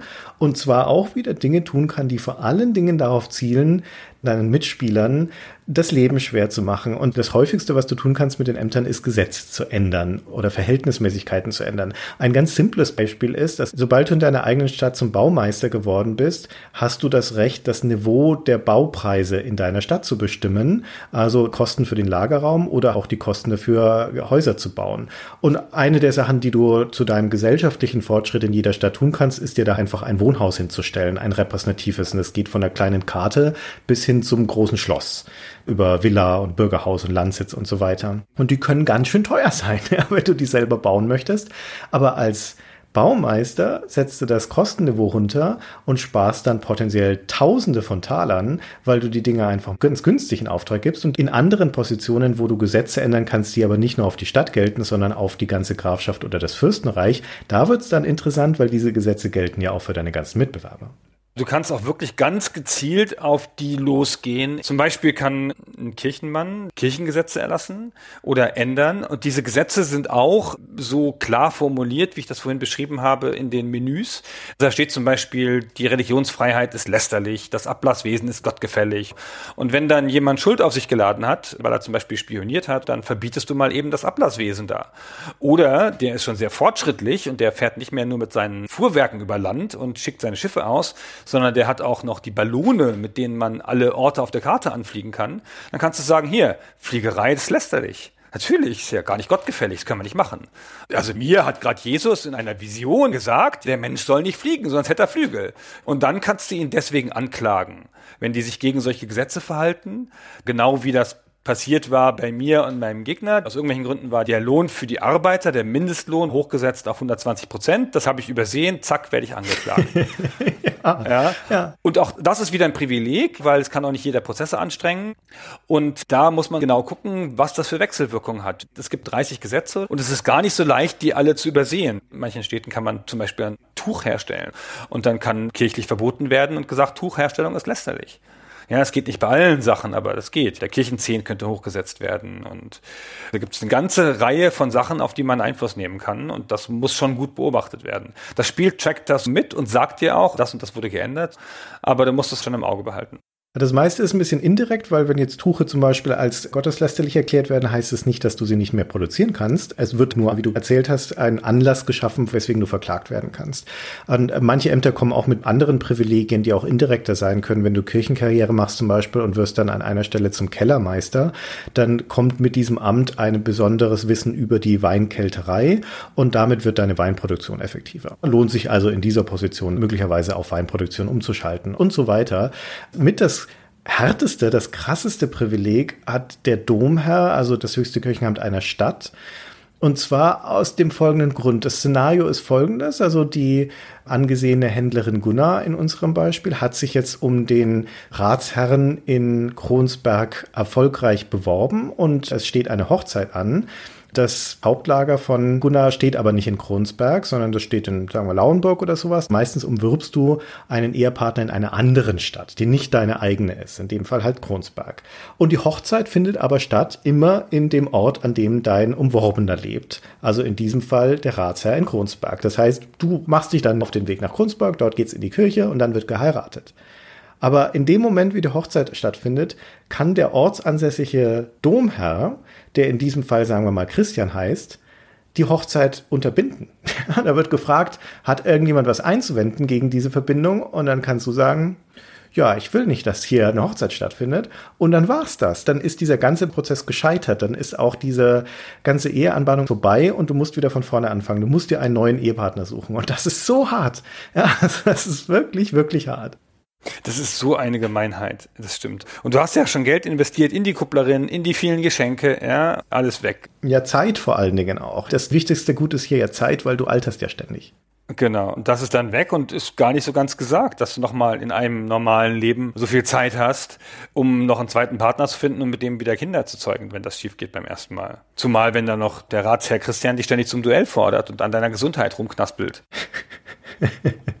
ja, also diese Duelle hast du gerade schon erwähnt oder Gerichtsurteile haben wir schon erwähnt. Das sind ja alles keine selbstverständlichen Features in der Wirtschaftssimulation, die man da erwarten würde, dass man jetzt andere Leute verklagen kann. Ziemlich ungewöhnlich, aber hat natürlich damit zu tun, dass es hier auch nicht um eine Wirtschaftssimulation geht, sondern um ein Ämterwettbewerbsspiel, um ein soziales Karrierespiel und dass deswegen das ein ganz zentrales Element ist, um deinen Mitspielern zu schaden und um sie im Zweifelsfall aus Ämtern wieder rauszuhebeln, indem du einfach dafür sorgst, dass sie Dreck am Stecken haben, das auch herausfindest durch Spionage, genügend Beweise gegen sie sammelst und wenn du das glaubst zu haben, sie entweder anschwärzt bei ihrem Vorgesetzten oder direkt vor Gericht zerrst und so ein Gerichtsurteil erwirkst. Und da kannst du dann auch noch ein bisschen Geld in die Zeugen reinstecken oder in die Richter, damit das auch alles in die richtige Richtung geht.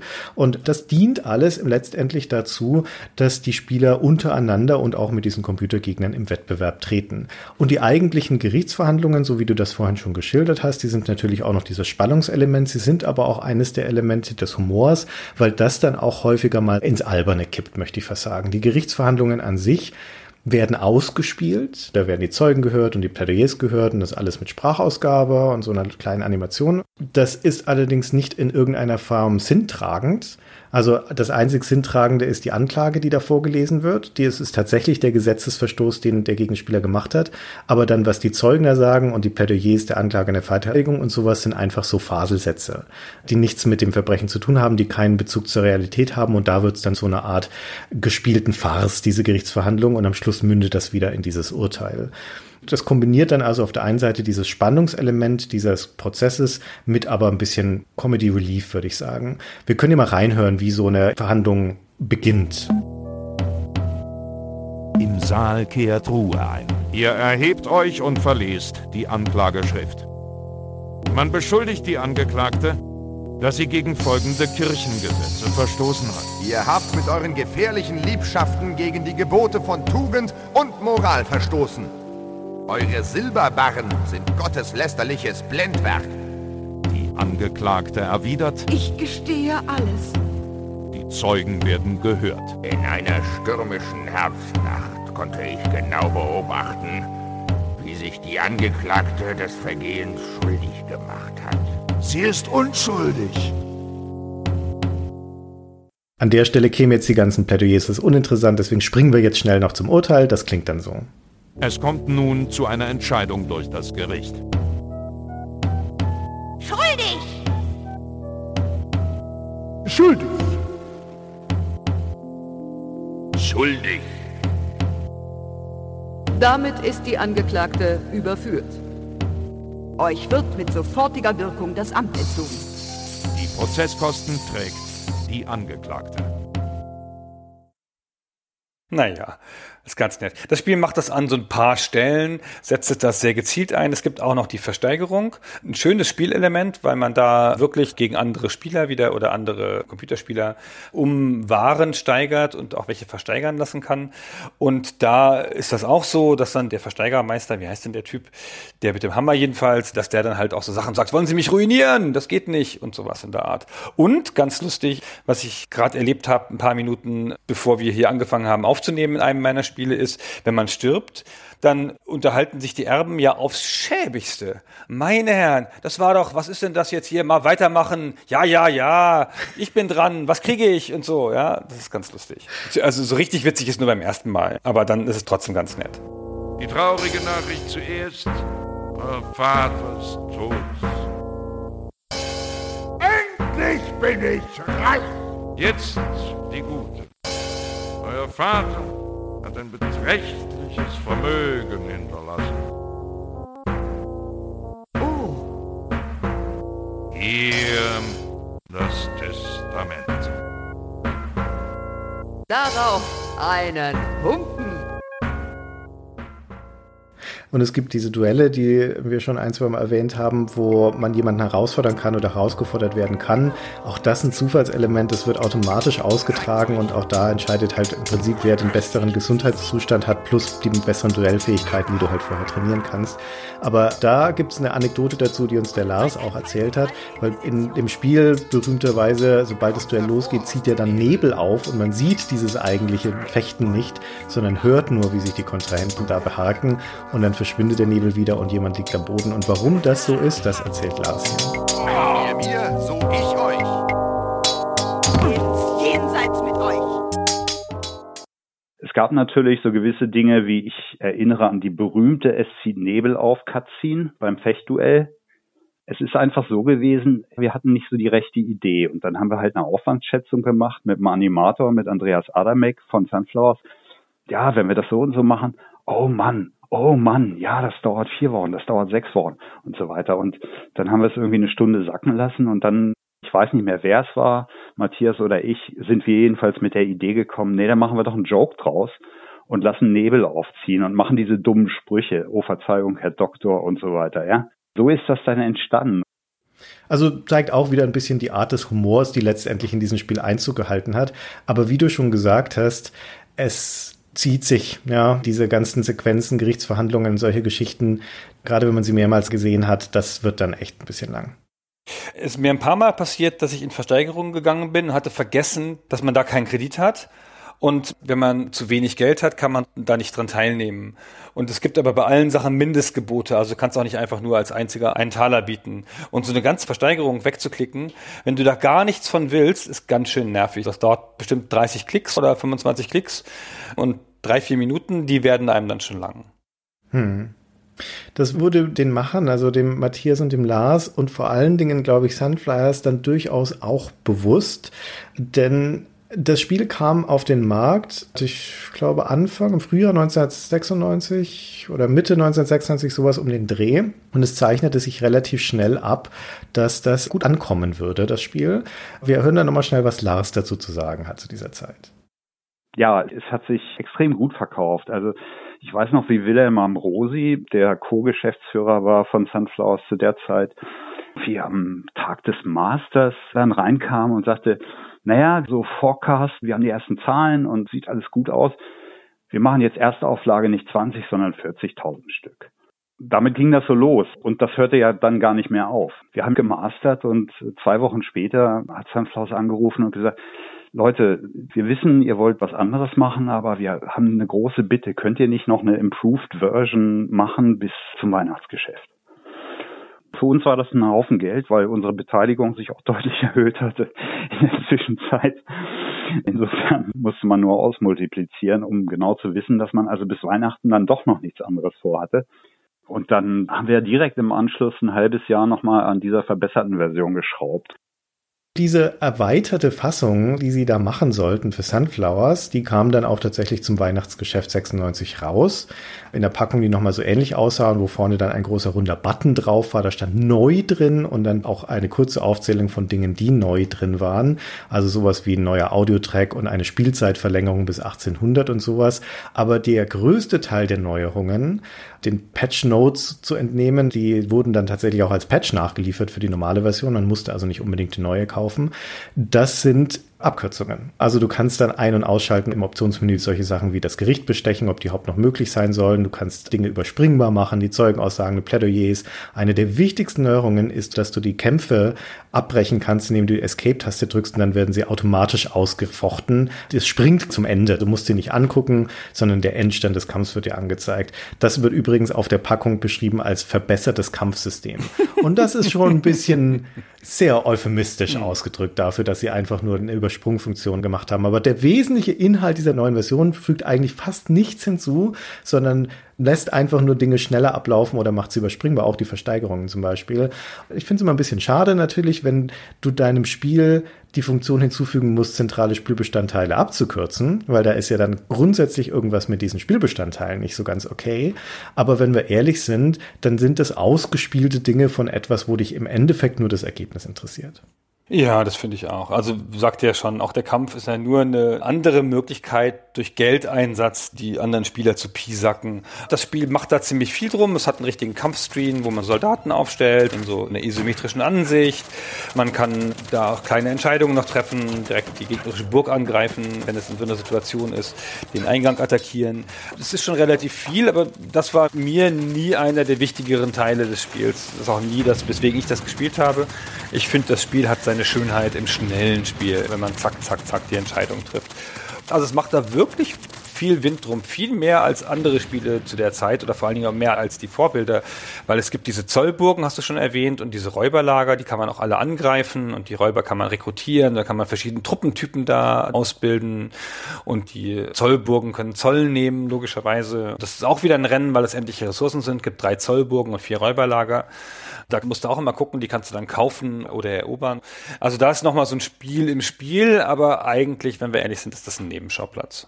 Ja, weiß ich gar nicht, würde ich gar nicht unbedingt so sagen, weil ganz ähnlich wie bei Patricia auch, wie ich vorhin schon sagte, zieht das Spiel ja den Fokus so auf, so dass du dann halt später nicht mehr auf der lokalen Ebene des simplen Wirtschaftens agierst, sondern auf dieser globalen Ebene des Fürstentums oder der Grafschaften. Und dort werden die Themen auch größer. Und die großen Themen sind eben sowas wie Krieg. Da kommt dann auf einmal auch die Komponente dazu, dass du Städte belagern kannst. Oder du kannst belagerte Städte entsetzen. Oder du kannst Zollbogen oder Räuberlager angreifen angreifen. Und dann wog dann auf einmal der Wettbewerb zwischen den Spielern auch sehr stark auf dieser militärischen Komponente. Aber ich bin da ganz bei dir. Es ist ja immer noch ein rundenbasiertes Brettspiel eigentlich und das heißt, die Runden dürfen nicht ausufern. Und das Spiel hat das in mancher Hinsicht verstanden, bei dem Wirtschaftssystem, den Automatisierungen und in mancher nicht, zum Beispiel eben bei diesen ganzen ausgespielten Ereignissen. Und deswegen ist es nur konsequent, dass die abgekürzt wurden oder abkürzbar gemacht wurden, denn das zieht die Runden in die Länge und auch der Krieg zieht die Runden in die Länge. Und wie du schon sagtest, er ist jetzt nicht so taktisch ausgefeilt, als dass man da große Einflussmöglichkeiten hätte. Deswegen überspringen, ja. Das Beste, was dem Spiel passieren konnte, ist es einfach zu berechnen. Ja, also man spielt ja die Sachen am Anfang aus, um sie kennenzulernen. Und wenn man sie dann zehnmal gemacht hat, dann überspringt man sie und das ist auch in so einem Spiel völlig angemessen. Genau wie man den Produktionsprozess am Anfang ein paar Dutzend Mal spielt, dann hat man halt einen Direktor und dann reicht's auch. mhm. Ist keine Schande für das Spiel, wenn man dann irgendwelche Kernmechaniken automatisiert nach einer Zeit oder abkürzt. Das ist halt so. Man hat es dann schon ein paar Mal gespielt. Hm. Aber mit dieser erweiterten Fassung, die jetzt wie gesagt nicht so wahnsinnig viel erweitert, wird trotzdem das Spiel noch ein bisschen runder. Es nimmt leider den Zufallsfaktor beim Kinderkriegen, glaube ich, nicht raus, wenn ich mich nicht ganz irre.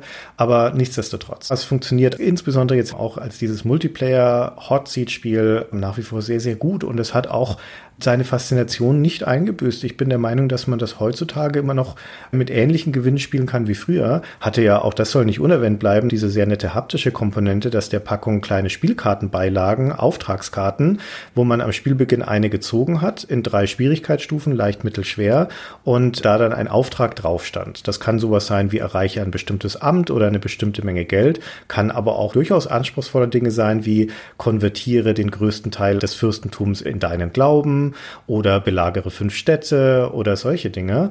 Und weil du die verdeckt siehst, die Auftragskarte, und dann nur eine Codenummer eingibst, um dem Computer zu sagen, welches ist, wissen deine Gegenspieler nicht, was dein Auftrag ist. Und auch das ist echt ganz spannend, weil der reichste Spieler, der kann weit führen in seinem Wohlstand und trotzdem die Partie verlieren, weil ein anderer Spieler einen Auftrag vorher erreicht.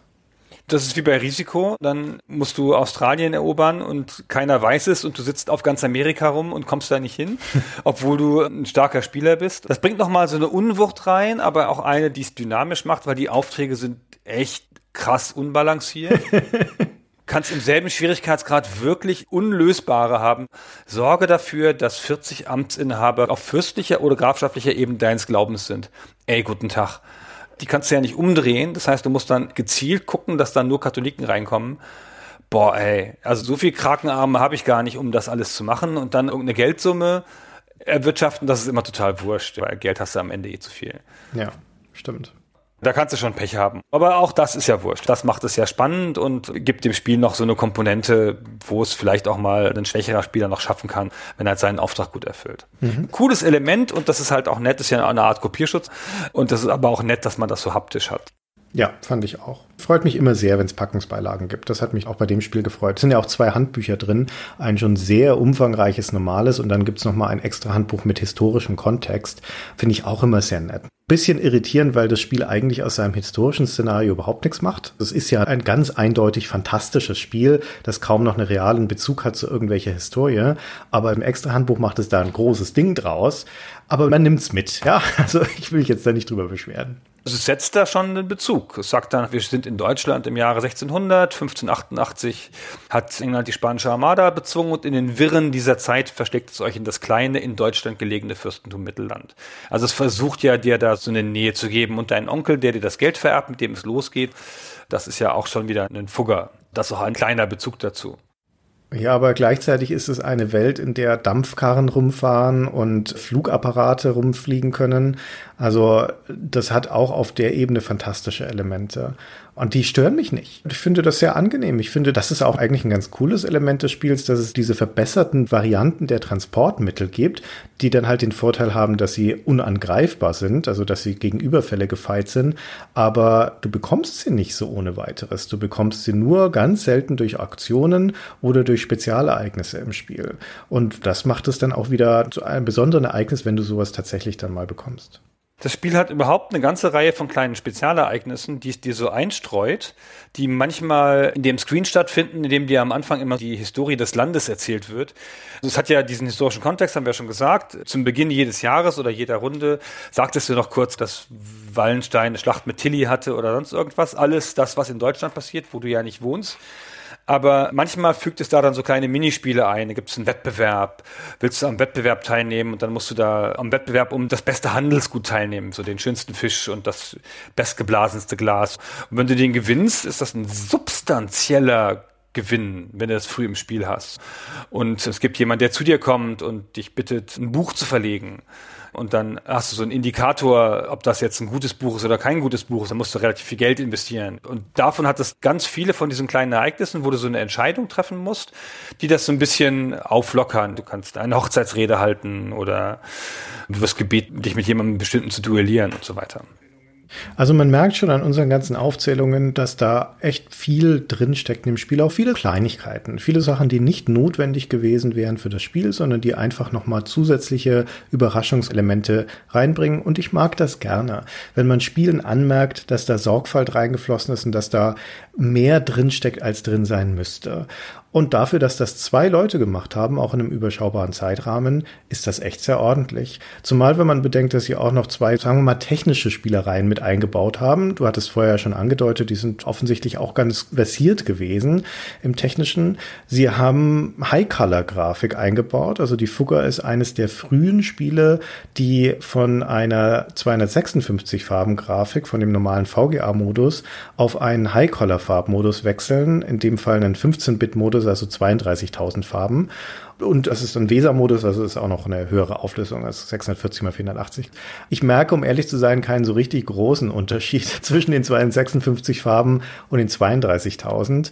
Also dementsprechend würde ich jetzt sagen, vermutlich hätte ein großer Teil der Spieler es überhaupt nicht gemerkt.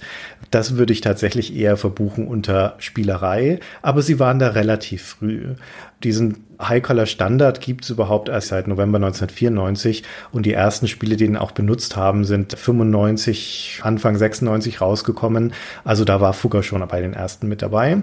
Und die zweite Geschichte, die ist fast noch kurioser, finde ich, ist, dass sie bei der Musik eine sehr ungewöhnliche Kombination gewählt haben.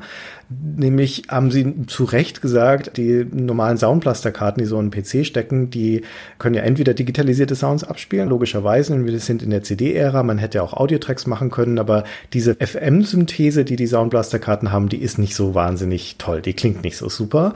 Und deswegen haben sie eine Art Hybrid geschaffen, indem sie nämlich die ganzen Schlagzeug- und Percussion-Geräusche digitalisiert haben Und die sonstigen Instrumente, also vor allem die Melodie im Spiel, das sind häufig Flötengeschichten und sowas, die lassen sie die Soundblaster-Karte generieren und das wird dann übereinander gelegt. Sodass in dem Soundbeispiel, das wir gleich mal einspielen, da sind die ganzen Schlaginstrumente digitalisiert und der ganze Rest kommt von der Soundblaster-Karte.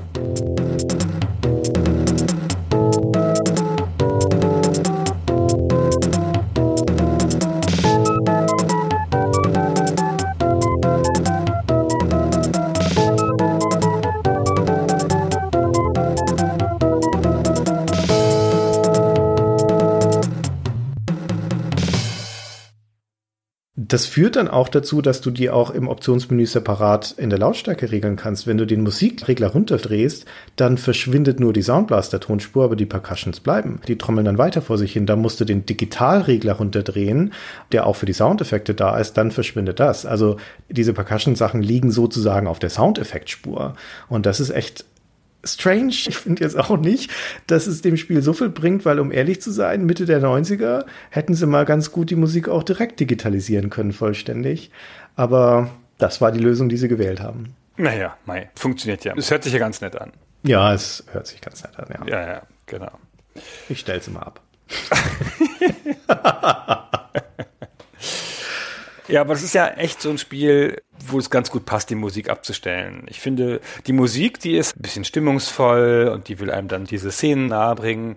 Aber man ist ja da in so einem effizienten Flow-Modus in so einem Spiel. Man geht so durch, zack, zack, die Entscheidung, welche Zufallseignisse, auf was für Indikatoren muss ich achten. Du weißt ja alles, was das Spiel dir entgegenwirft und musst dann da richtig reagieren. Und du kürzt ja auch die Runden so schnell ab. Du erforscht das Spiel ja nicht mehr. Da passt jetzt auch eine Musik nicht unbedingt so wahnsinnig dazu, weil du nicht in so eine Stimmung bist. Es ist auch ein sehr technisches Spiel, durch die ganzen Menüs dich zu bewegen und so. Aber in der ersten Spielrunde hat man mit all diesen Sachen Freude, auch mit dem Eye Candy an ein paar Stellen. Und dann wird man immer effizienter damit und kürzt mehr ab. Also unterm Strich ist das Fugger 2 unter den Wirtschaftssimulationen der 90er, das ja eine Ära ist, die an Wirtschaftssimulationen in Deutschland sehr reich ist, mit Sicherheit eine der interessantesten, auch der gelungensten, eben gerade deswegen, weil es keine reine Wirtschaftssimulation sein will, nicht sowas bierernstes, biederes wie ein Transworld oder ein Winzer oder ein Invest, sondern weil es im Endeffekt eigentlich ein Gesellschaftsspiel sein möchte, im besten Sinne und dem auch viele Dinge unterordnet. Und das macht es zu einer sehr gelungenen Erfahrung, die ich nach wie vor empfehlen würde. Ja, würde ich auch. Beim Wiederspielen konnte ich ganz gut an meine Erinnerungen anknüpfen, obwohl ich es beim Wiederspielen allein gespielt habe und nicht nochmal den Mehrspieler-Modus ausprobiert habe, außer natürlich, dass ich mir Gegner gemacht habe, obwohl ich sie nicht Christian genannt habe. Aber das konnte ich jetzt heute noch wieder mit großem Gewinn spielen und damals, da hatte ich so wie du, das haben wir ganze Abende durchgespielt. Einfach so, meistens zu zweit, manchmal zu dritt. Das ist halt einfach ein Spiel, das sich super gut eignet für so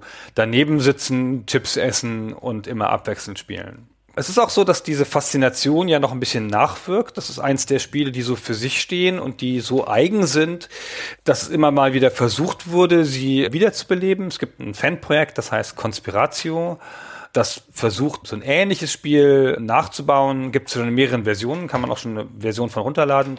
Können wir verlinken hier unter dem Beitrag zum Podcast. Falls da mal jemand reinschauen will, kann man mal gucken, wie die das gemacht haben. Ist auch ein Spiel, wo es stark um Konkurrenten geht und wo man Leute manipulieren muss und andere sabotieren muss. Mhm.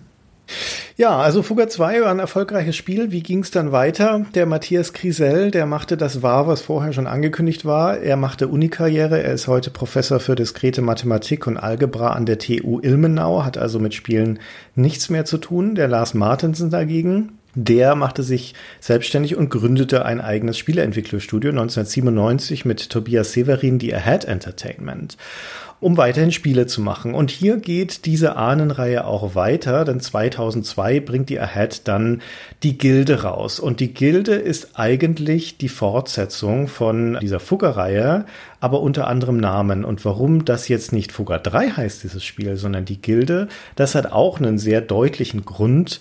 Und da hören wir nochmal den Lars, wie er uns den erzählt. Ja, ich kann es ja auch nur aus zweiter Hand erzählen, dass eines Tages Arne Peters von Sunflowers ganz aufgeregt anrief und sagte, ja, es gäbe ein riesiges Problem. Man müsse die Fugger aus dem Handel vielleicht herausnehmen. Die Familie der Fugger habe also geklagt über deren Anwalt wegen des Missbrauchs der Namen. Unsere Argumentation ist gewesen, dass Fugger zum Gemeingut gehört, historisch begründet. Und deren Anwalt hat nun aber so argumentiert, dass er gesagt hat, der Name würde verunglimpft, weil wir hatten ja im Spiel immer solche Tipps im Fließtext. Jakob Fugger rät Doppelpunkt. Ihr solltet mehr Spione einsetzen oder irgendwie sowas, ja das war eben so der Knackpunkt, dass dieses Aufrufen im Namen der Familie der Fugger zu illegalen Handlungen wohl nicht so gern gesehen war. Es ist völlig fadenscheinig gewesen, aber es hat Sunflowers wohl irgendwie schwer beeindruckt. Der Prozess hätte in Augsburg stattgefunden, also Fuggerstadt. Sunflowers hat simpel gesagt, dass sie ihre Erfolgsaussichten da als 50-50 höchst unsicher eingeschätzt haben. Also hat man einen Vergleich gefunden mit der Fugger-Seite, dass man gesagt hat, okay, wir dürfen noch ein Jahr durchverkaufen und dann nehmen wir es aus dem Handel. Und da offensichtlich ja auch auf der Fugger-Seite eine hinreichende Unsicherheit da gewesen war, haben die sich also auch darauf eingelassen, denn deren Argumentation war natürlich aus meiner Sicht auch nicht nachvollziehbar. Denn das ganze Spiel war ja recht humoristisch und insofern ist da überhaupt niemand verunglimpft worden oder so. Ja, das war's mit den Fuggern, also zumindest was die Spiele angeht. Und die Gilde, die ja dann auch mehrere Teile hat, das wäre jetzt aber nochmal eine separate Geschichte, das zu erzählen. Das ist jetzt nicht mehr Gegenstand dieses Podcasts. Genau, da brechen wir jetzt an dieser Stelle ab. Zur Gilde machen wir mal was eigenes. Das ist auch eine lange und interessante Geschichte. So in Folge 475 kann ich mir das gut vorstellen.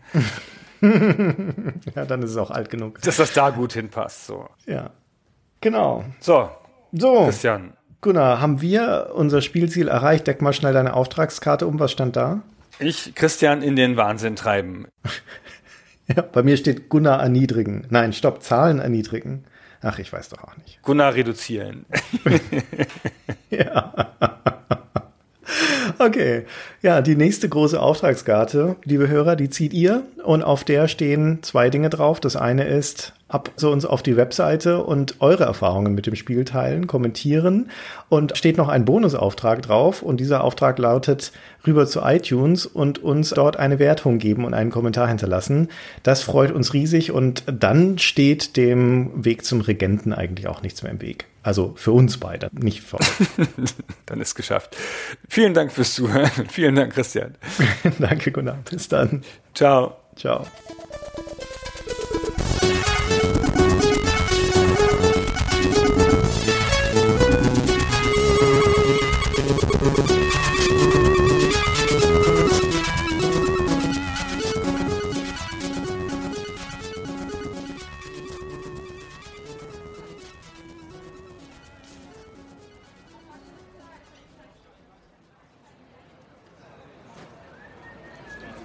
Meine Damen und Herren, bitte folgen Sie dem Schirm. Ich bin der Mann mit dem Schirm. Kommen Sie hierher. Versammeln Sie sich um mich.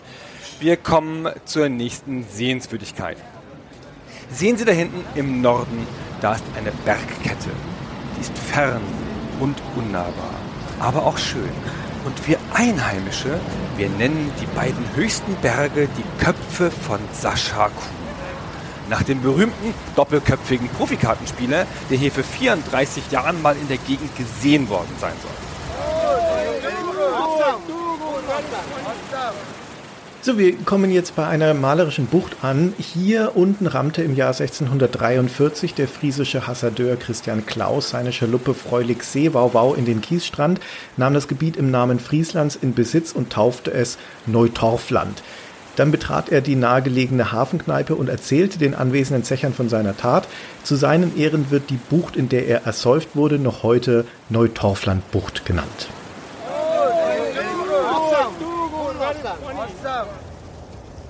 Wir kommen jetzt hier mal weiter. Alleine hier auf dem Hügel sehen Sie, da steht ein penisförmig verwachsener Baum. Und in den Planungsunterlagen, die mir bereits vorstehen, und da kann ich Ihnen einen Ausblick in die Zukunft dieser Gegend hier geben, da steht, dass hier eine Raststätte entstehen wird. Wie an so vielen Orten im Land, an denen der berühmte Immobilienhai Thomas König Filialen seiner Raststättenkette Königsrast bauen lässt.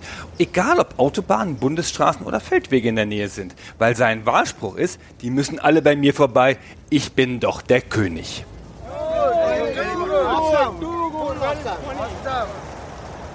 Vor ihnen erhebt sich der Rehberg mit 4456 Metern, der höchste Gipfel des Fürchtegebirges. Benannt wurde der Berg nach seinem Erstbesteiger Mark Rehberg, der ihn 1932 im dritten Anlauf bezwang.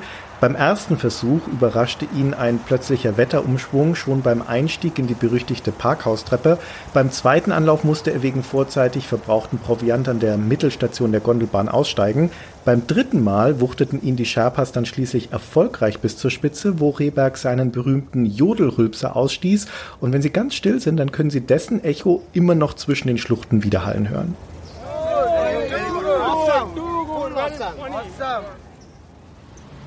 Wenn man vom Rehberg wieder runterschaut, dann sieht man eine Gegend, wo das Meer sich ein Stück Land genommen hat.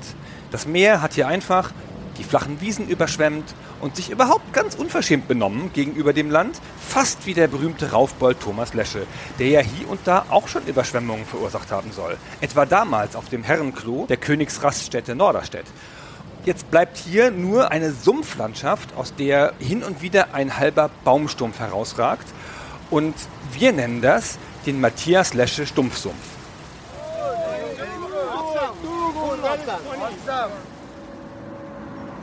Einer der berühmtesten Söhne des Landes ist der Steinmetz Leon Roth und eine seiner Arbeiten ziert den Platz, auf dem wir uns hier befinden.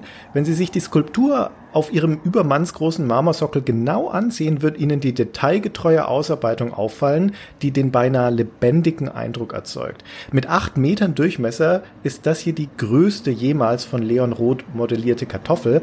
Und wie Sie wissen, hat Roth zeitlebens sehr viele Kartoffeln modelliert. Allein in dieser Stadt stehen 37 Stück.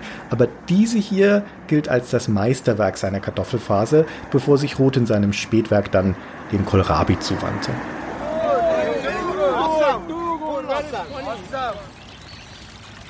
Es folgt ein lauschiger Ort.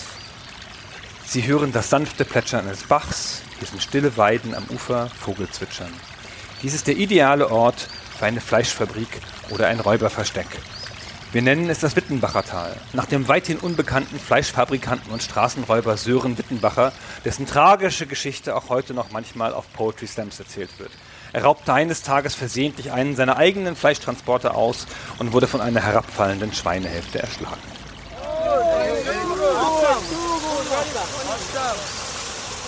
Der majestätische Wasserfall, der sich hier aus den Klippen des Fürchtegebirges fast 400 Meter in die Tiefe ergießt, ist der Parzefall. Die 50 Kubikmeter Wasser pro Sekunde, die hier mit elementarer Wucht über den Fels gepresst werden, stammen aus der Toilette von Florian Parzefall, der sich da oben nahe dem Gipfel ein privates Refugium hat bauen lassen. Und jetzt hören Sie dieses weithin hörbare Gurgeln, das kündigt an, dass die Spülung beendet ist. Und wie Sie sehen, versiegt sofort auch der Wasserfall. Zum Glück wiederholt sich das Schauspiel angesichts von Florian Parzefalls Penella-Blase mit großer Regelmäßigkeit. Schauen Sie einfach in der Stunde hier nochmal vorbei.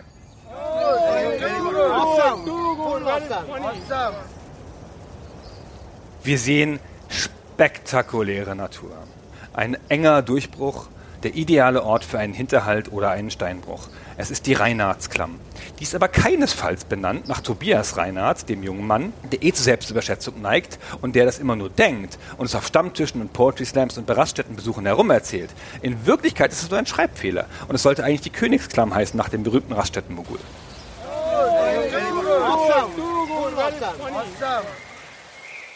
In dieser Senke vor uns fand die berühmteste Konfrontation des 30-minütigen Krieges statt. Auf der Westseite nahe des Waldes nahmen im Morgengrauen des 2. August 1814 die Truppen des Königs von Bohngarten Schlonsingen Aufstellung, der mit 27 Bataillonen Linieninfanterie, 17.500 Füsilieren und 16.000 Grenadieren, 21 Schwadronen leichter und 14 Schwadronen schwerer Kavallerie, 250 Haubitzen, 170 sechspfündigen Mörsern und 80 Kartätschen samt Gardisten und Munitionswegen angerückt war. Auf der anderen Seite erschien gegen 7.15 Uhr am Morgen Konstantin Koparanidis, der dem Königreich Bongarten-Schlonsing durch ein Missverständnis aus Versehen den Krieg erklärt hatte. Die Sache war dann aber schnell beigelegt und kurz nach acht kehrten alle auf einen Frühschoppen im Gasthof zur Gelben Ente ein.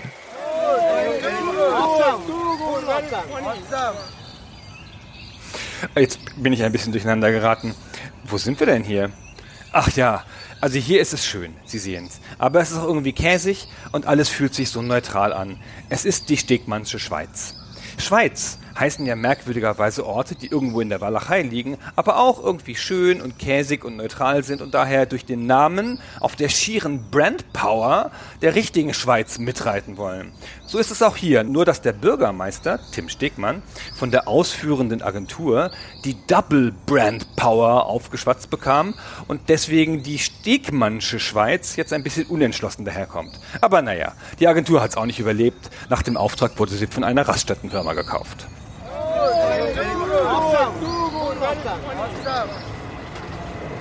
Die fünf großen Schlote hier zu unserer Rechten gehören zur Anlage des Fabrikanten Jan Ulfers, der vor 200 Jahren in diese Gegend zog und sagte, vom ersten Taler, den ich hier verdiene, stifte ich der Stadt eine Grundschule. Von den ersten 100.000 Talern stifte ich ein Gymnasium. Von der ersten Million stifte ich eine Universität. Jan Ulfers stellte in seiner Fabrik Toupets für Pferde her und deshalb werden bis heute alle unsere Kinder in der Nachbarstadt unterrichtet. Aber die Fabrikhallen sind an sich ganz imposant, da ist heute das Arbeitsamt drin.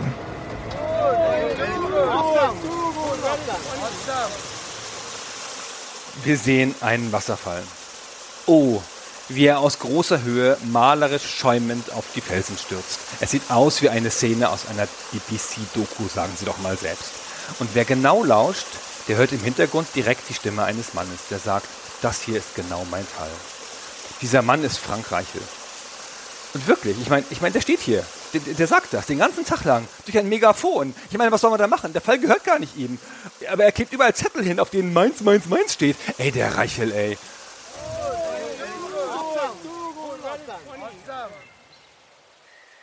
Wenn Sie Ihren Blick dann mal hier nach links wenden wollen, zu diesen herrlichen grünen Wiesen, die hier vor uns liegen, gibt es eine interessante Geschichte. Der Sage nach fiel nämlich der erste Besitzer des Landes, ein gewisser Hendrik Schäfer, beim Betreten der Wiese der Länge nach hin und stieß sich den Kopf an einem Kiesel und seitdem heißt dieses Grünland Schäferau. Naja gut, so interessant ist die Geschichte dann vielleicht doch nicht.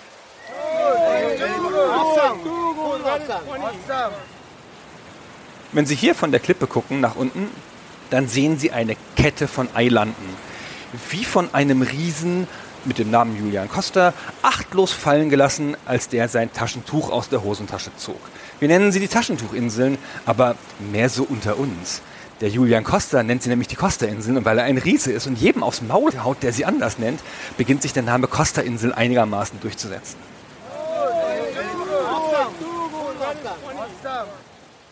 Was hier im Westen aussieht wie ein Tagebau, ist die Nichols-Grube. Sie hat aktuell eine Ausdehnung von drei Quadratkilometern. Ich sage aktuell, weil die Grube noch erweitert wird, und zwar von Daniel Nichols. Da hinten rechts sehen Sie ihn gerade mit der Schaufel und seiner Schubkarre. Vor 15 Jahren noch war das hier alles Buchenwald, bis Nichols bei einem Spaziergang durch einen unglücklichen Stolperer seinen Einkaufswagenchip verlor. Die erste Suche blieb erfolglos und Stunden später war Nichols dann mit der Schaufel zurück. Wir alle hier drücken ihm die Daumen, dass er bald fündig wird. Es müsste jetzt eigentlich jeden Moment soweit sein.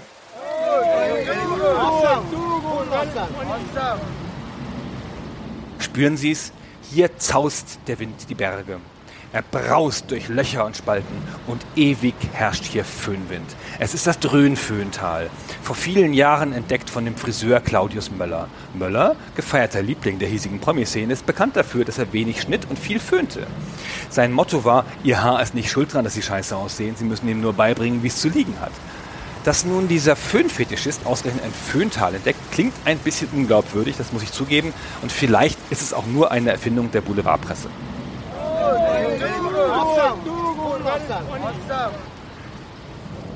Durch das Tal führt eine Eisenbahnstrecke und die mündet da hinten in den Merkel-Kleintunnel. Das ist der älteste Eisenbahntunnel des Landes. Der verbindet unsere Stadt mit den Kartoffelmühlen jenseits des Fürchtegebirges.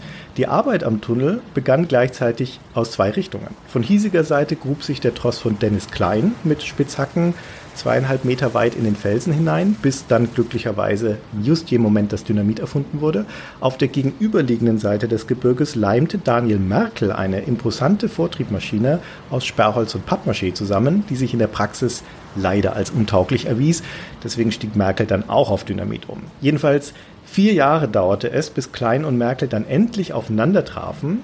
Und zwar im Gasthof zur Gelben Ente, wo sie ihre Pläne verglichen und feststellten, dass sie rund 300 Höhenmeter weit auseinander lagen. Seit der Vollendung des Tunnels ist das hier deshalb die einzige Bahnstrecke der Welt, wo die Passagiere in der Bergmitte in einen Aufzug umsteigen müssen.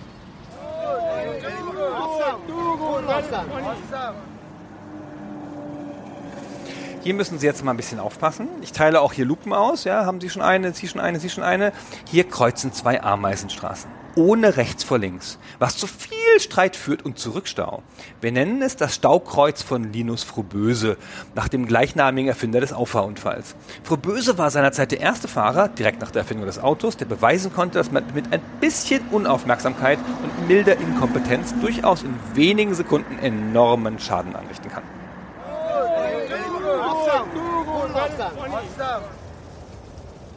Die älteste urkundliche Erwähnung dieser Gegend stammt übrigens aus einem Brief des Kapuzinermönchs Franz Somen, der sie als gar gräulich Pfuhl beschreibt. Zu Somens Zeit muss hier schon eine Siedlung existiert haben und es gab offenbar sogar schon die Spezialität der Region, den vergorenen Ziegenmilchkäse, denn Somen schreibt in seinem Brief beeindruckt, Itzu gab düs verderblich Gesindel mir ein unflätig stünkend Ding, so mein Treugaul nebst Bursch gleich tot zu Boden sank.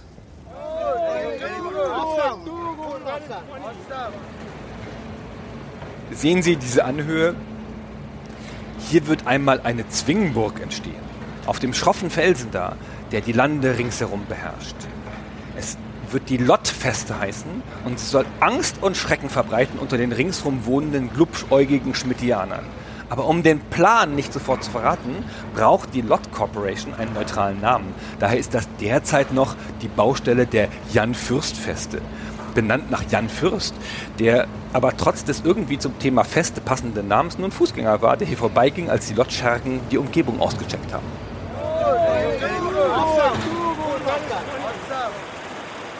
Er kam vermutlich über die Brücke, über die wir auch gerade laufen. Das ist die sogenannte Starke Brücke. Sie ist bisher fünfmal eingestürzt, wurde aber jedes Mal aus dem traditionellen Gemisch aus Sand, Eierschalen und Brausepulver wieder neu errichtet. Und zwar in Handarbeit von ihrem Erbauer Stefan Stark, von dem sie auch ihren Namen hat. Von ihm stammt übrigens auch der starke Turm, den sie da drüben auf dem Hügel ähm, bis gestern noch sehen konnten.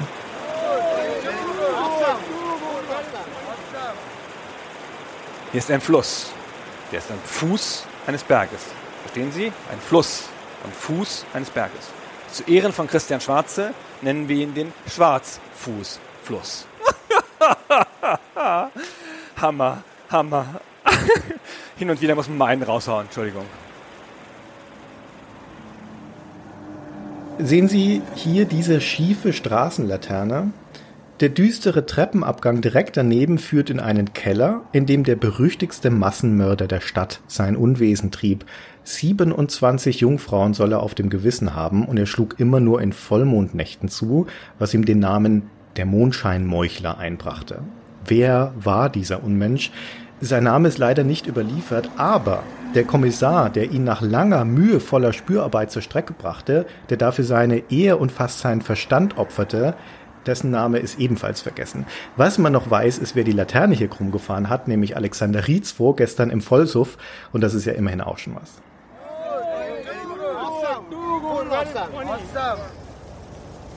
Kommen Sie mal mit, wir gehen da mal hoch. Das ist ein Aussichtspunkt. Hier steht normalerweise der starke Turm, aber man sieht es auch so. Man sieht von hier aus weit in die modrigen Wirklande hinein. Es ist nicht der schönste Ausblick, aber besser sehen als riechen, sagte sich auch der Entdecker dieser Stelle. Frank, weiter gehe ich nicht, Druck.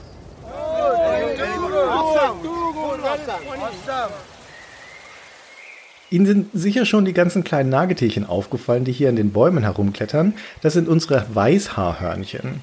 Jetzt denken Sie sicher, das ist aber ein komischer Name für ein komplett nacktes Tier. Und da haben Sie recht. Der Name stammt von Thomas Weißhaar, dem exzentrischen Knödelmagnaten, der in dem schwarzen, dornenbewehrten Turm da hinten Experimente mit Elektrizität, Haushaltsgegenständen und kleinen Tieren durchführte. So entstand das Weißhaarhörnchen aus einer glücklichen Kreuzung zwischen einem Zahnnager und einem Käsehobel und schon am nächsten Tag hatte sich eine Gruppe der Tierchen durch ihr Stahlbetonkäfig geraspelt und seither hüpfen sie hier nackt herum und vermehren sich fleißig, ganz ähnlich wie die Bewohner von unserem Hippie-Viertel.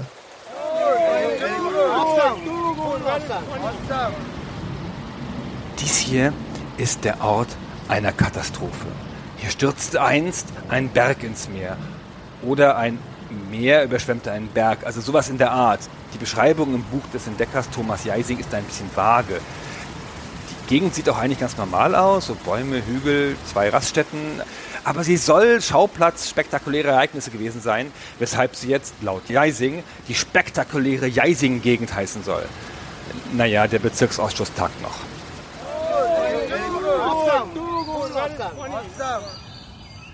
Wir stehen jetzt vor der sogenannten Blutbuche. Noch vor 30 Jahren stand hier eine viele hundert Jahre alte Buche, bis eines Abends ein Klingenschleifer namens Daniel Lohn das edle Gehölz in einem Anfall von Hacklust niedermetzelte.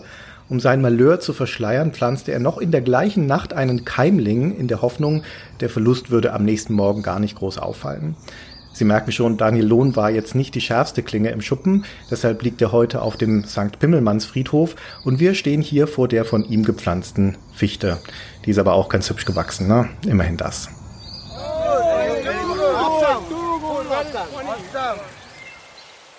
Diesen Ort hier, schauen Sie mal durch, so, ne? da sehen Sie ein Licht am Ende.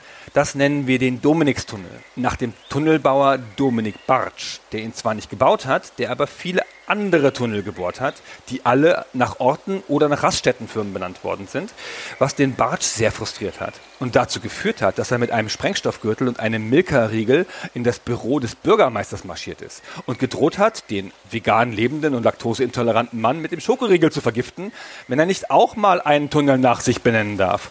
Naja, zufällig gab es gerade von dem anderen berühmten Tunnelbauer, Christian Dominik Schmidt, auch einen Tunnel und hat man beiden gesagt, der Dominikstunnel wäre nach ihm benannt. naja, Tunnelbauer sind halt nicht so helle. So, das war's für unsere Führung heute. Herzlichen Dank. Hier sind noch Gutscheine für eine Königsgaststätte. Wir sehen uns hoffentlich bald wieder. Tschüss. Ciao.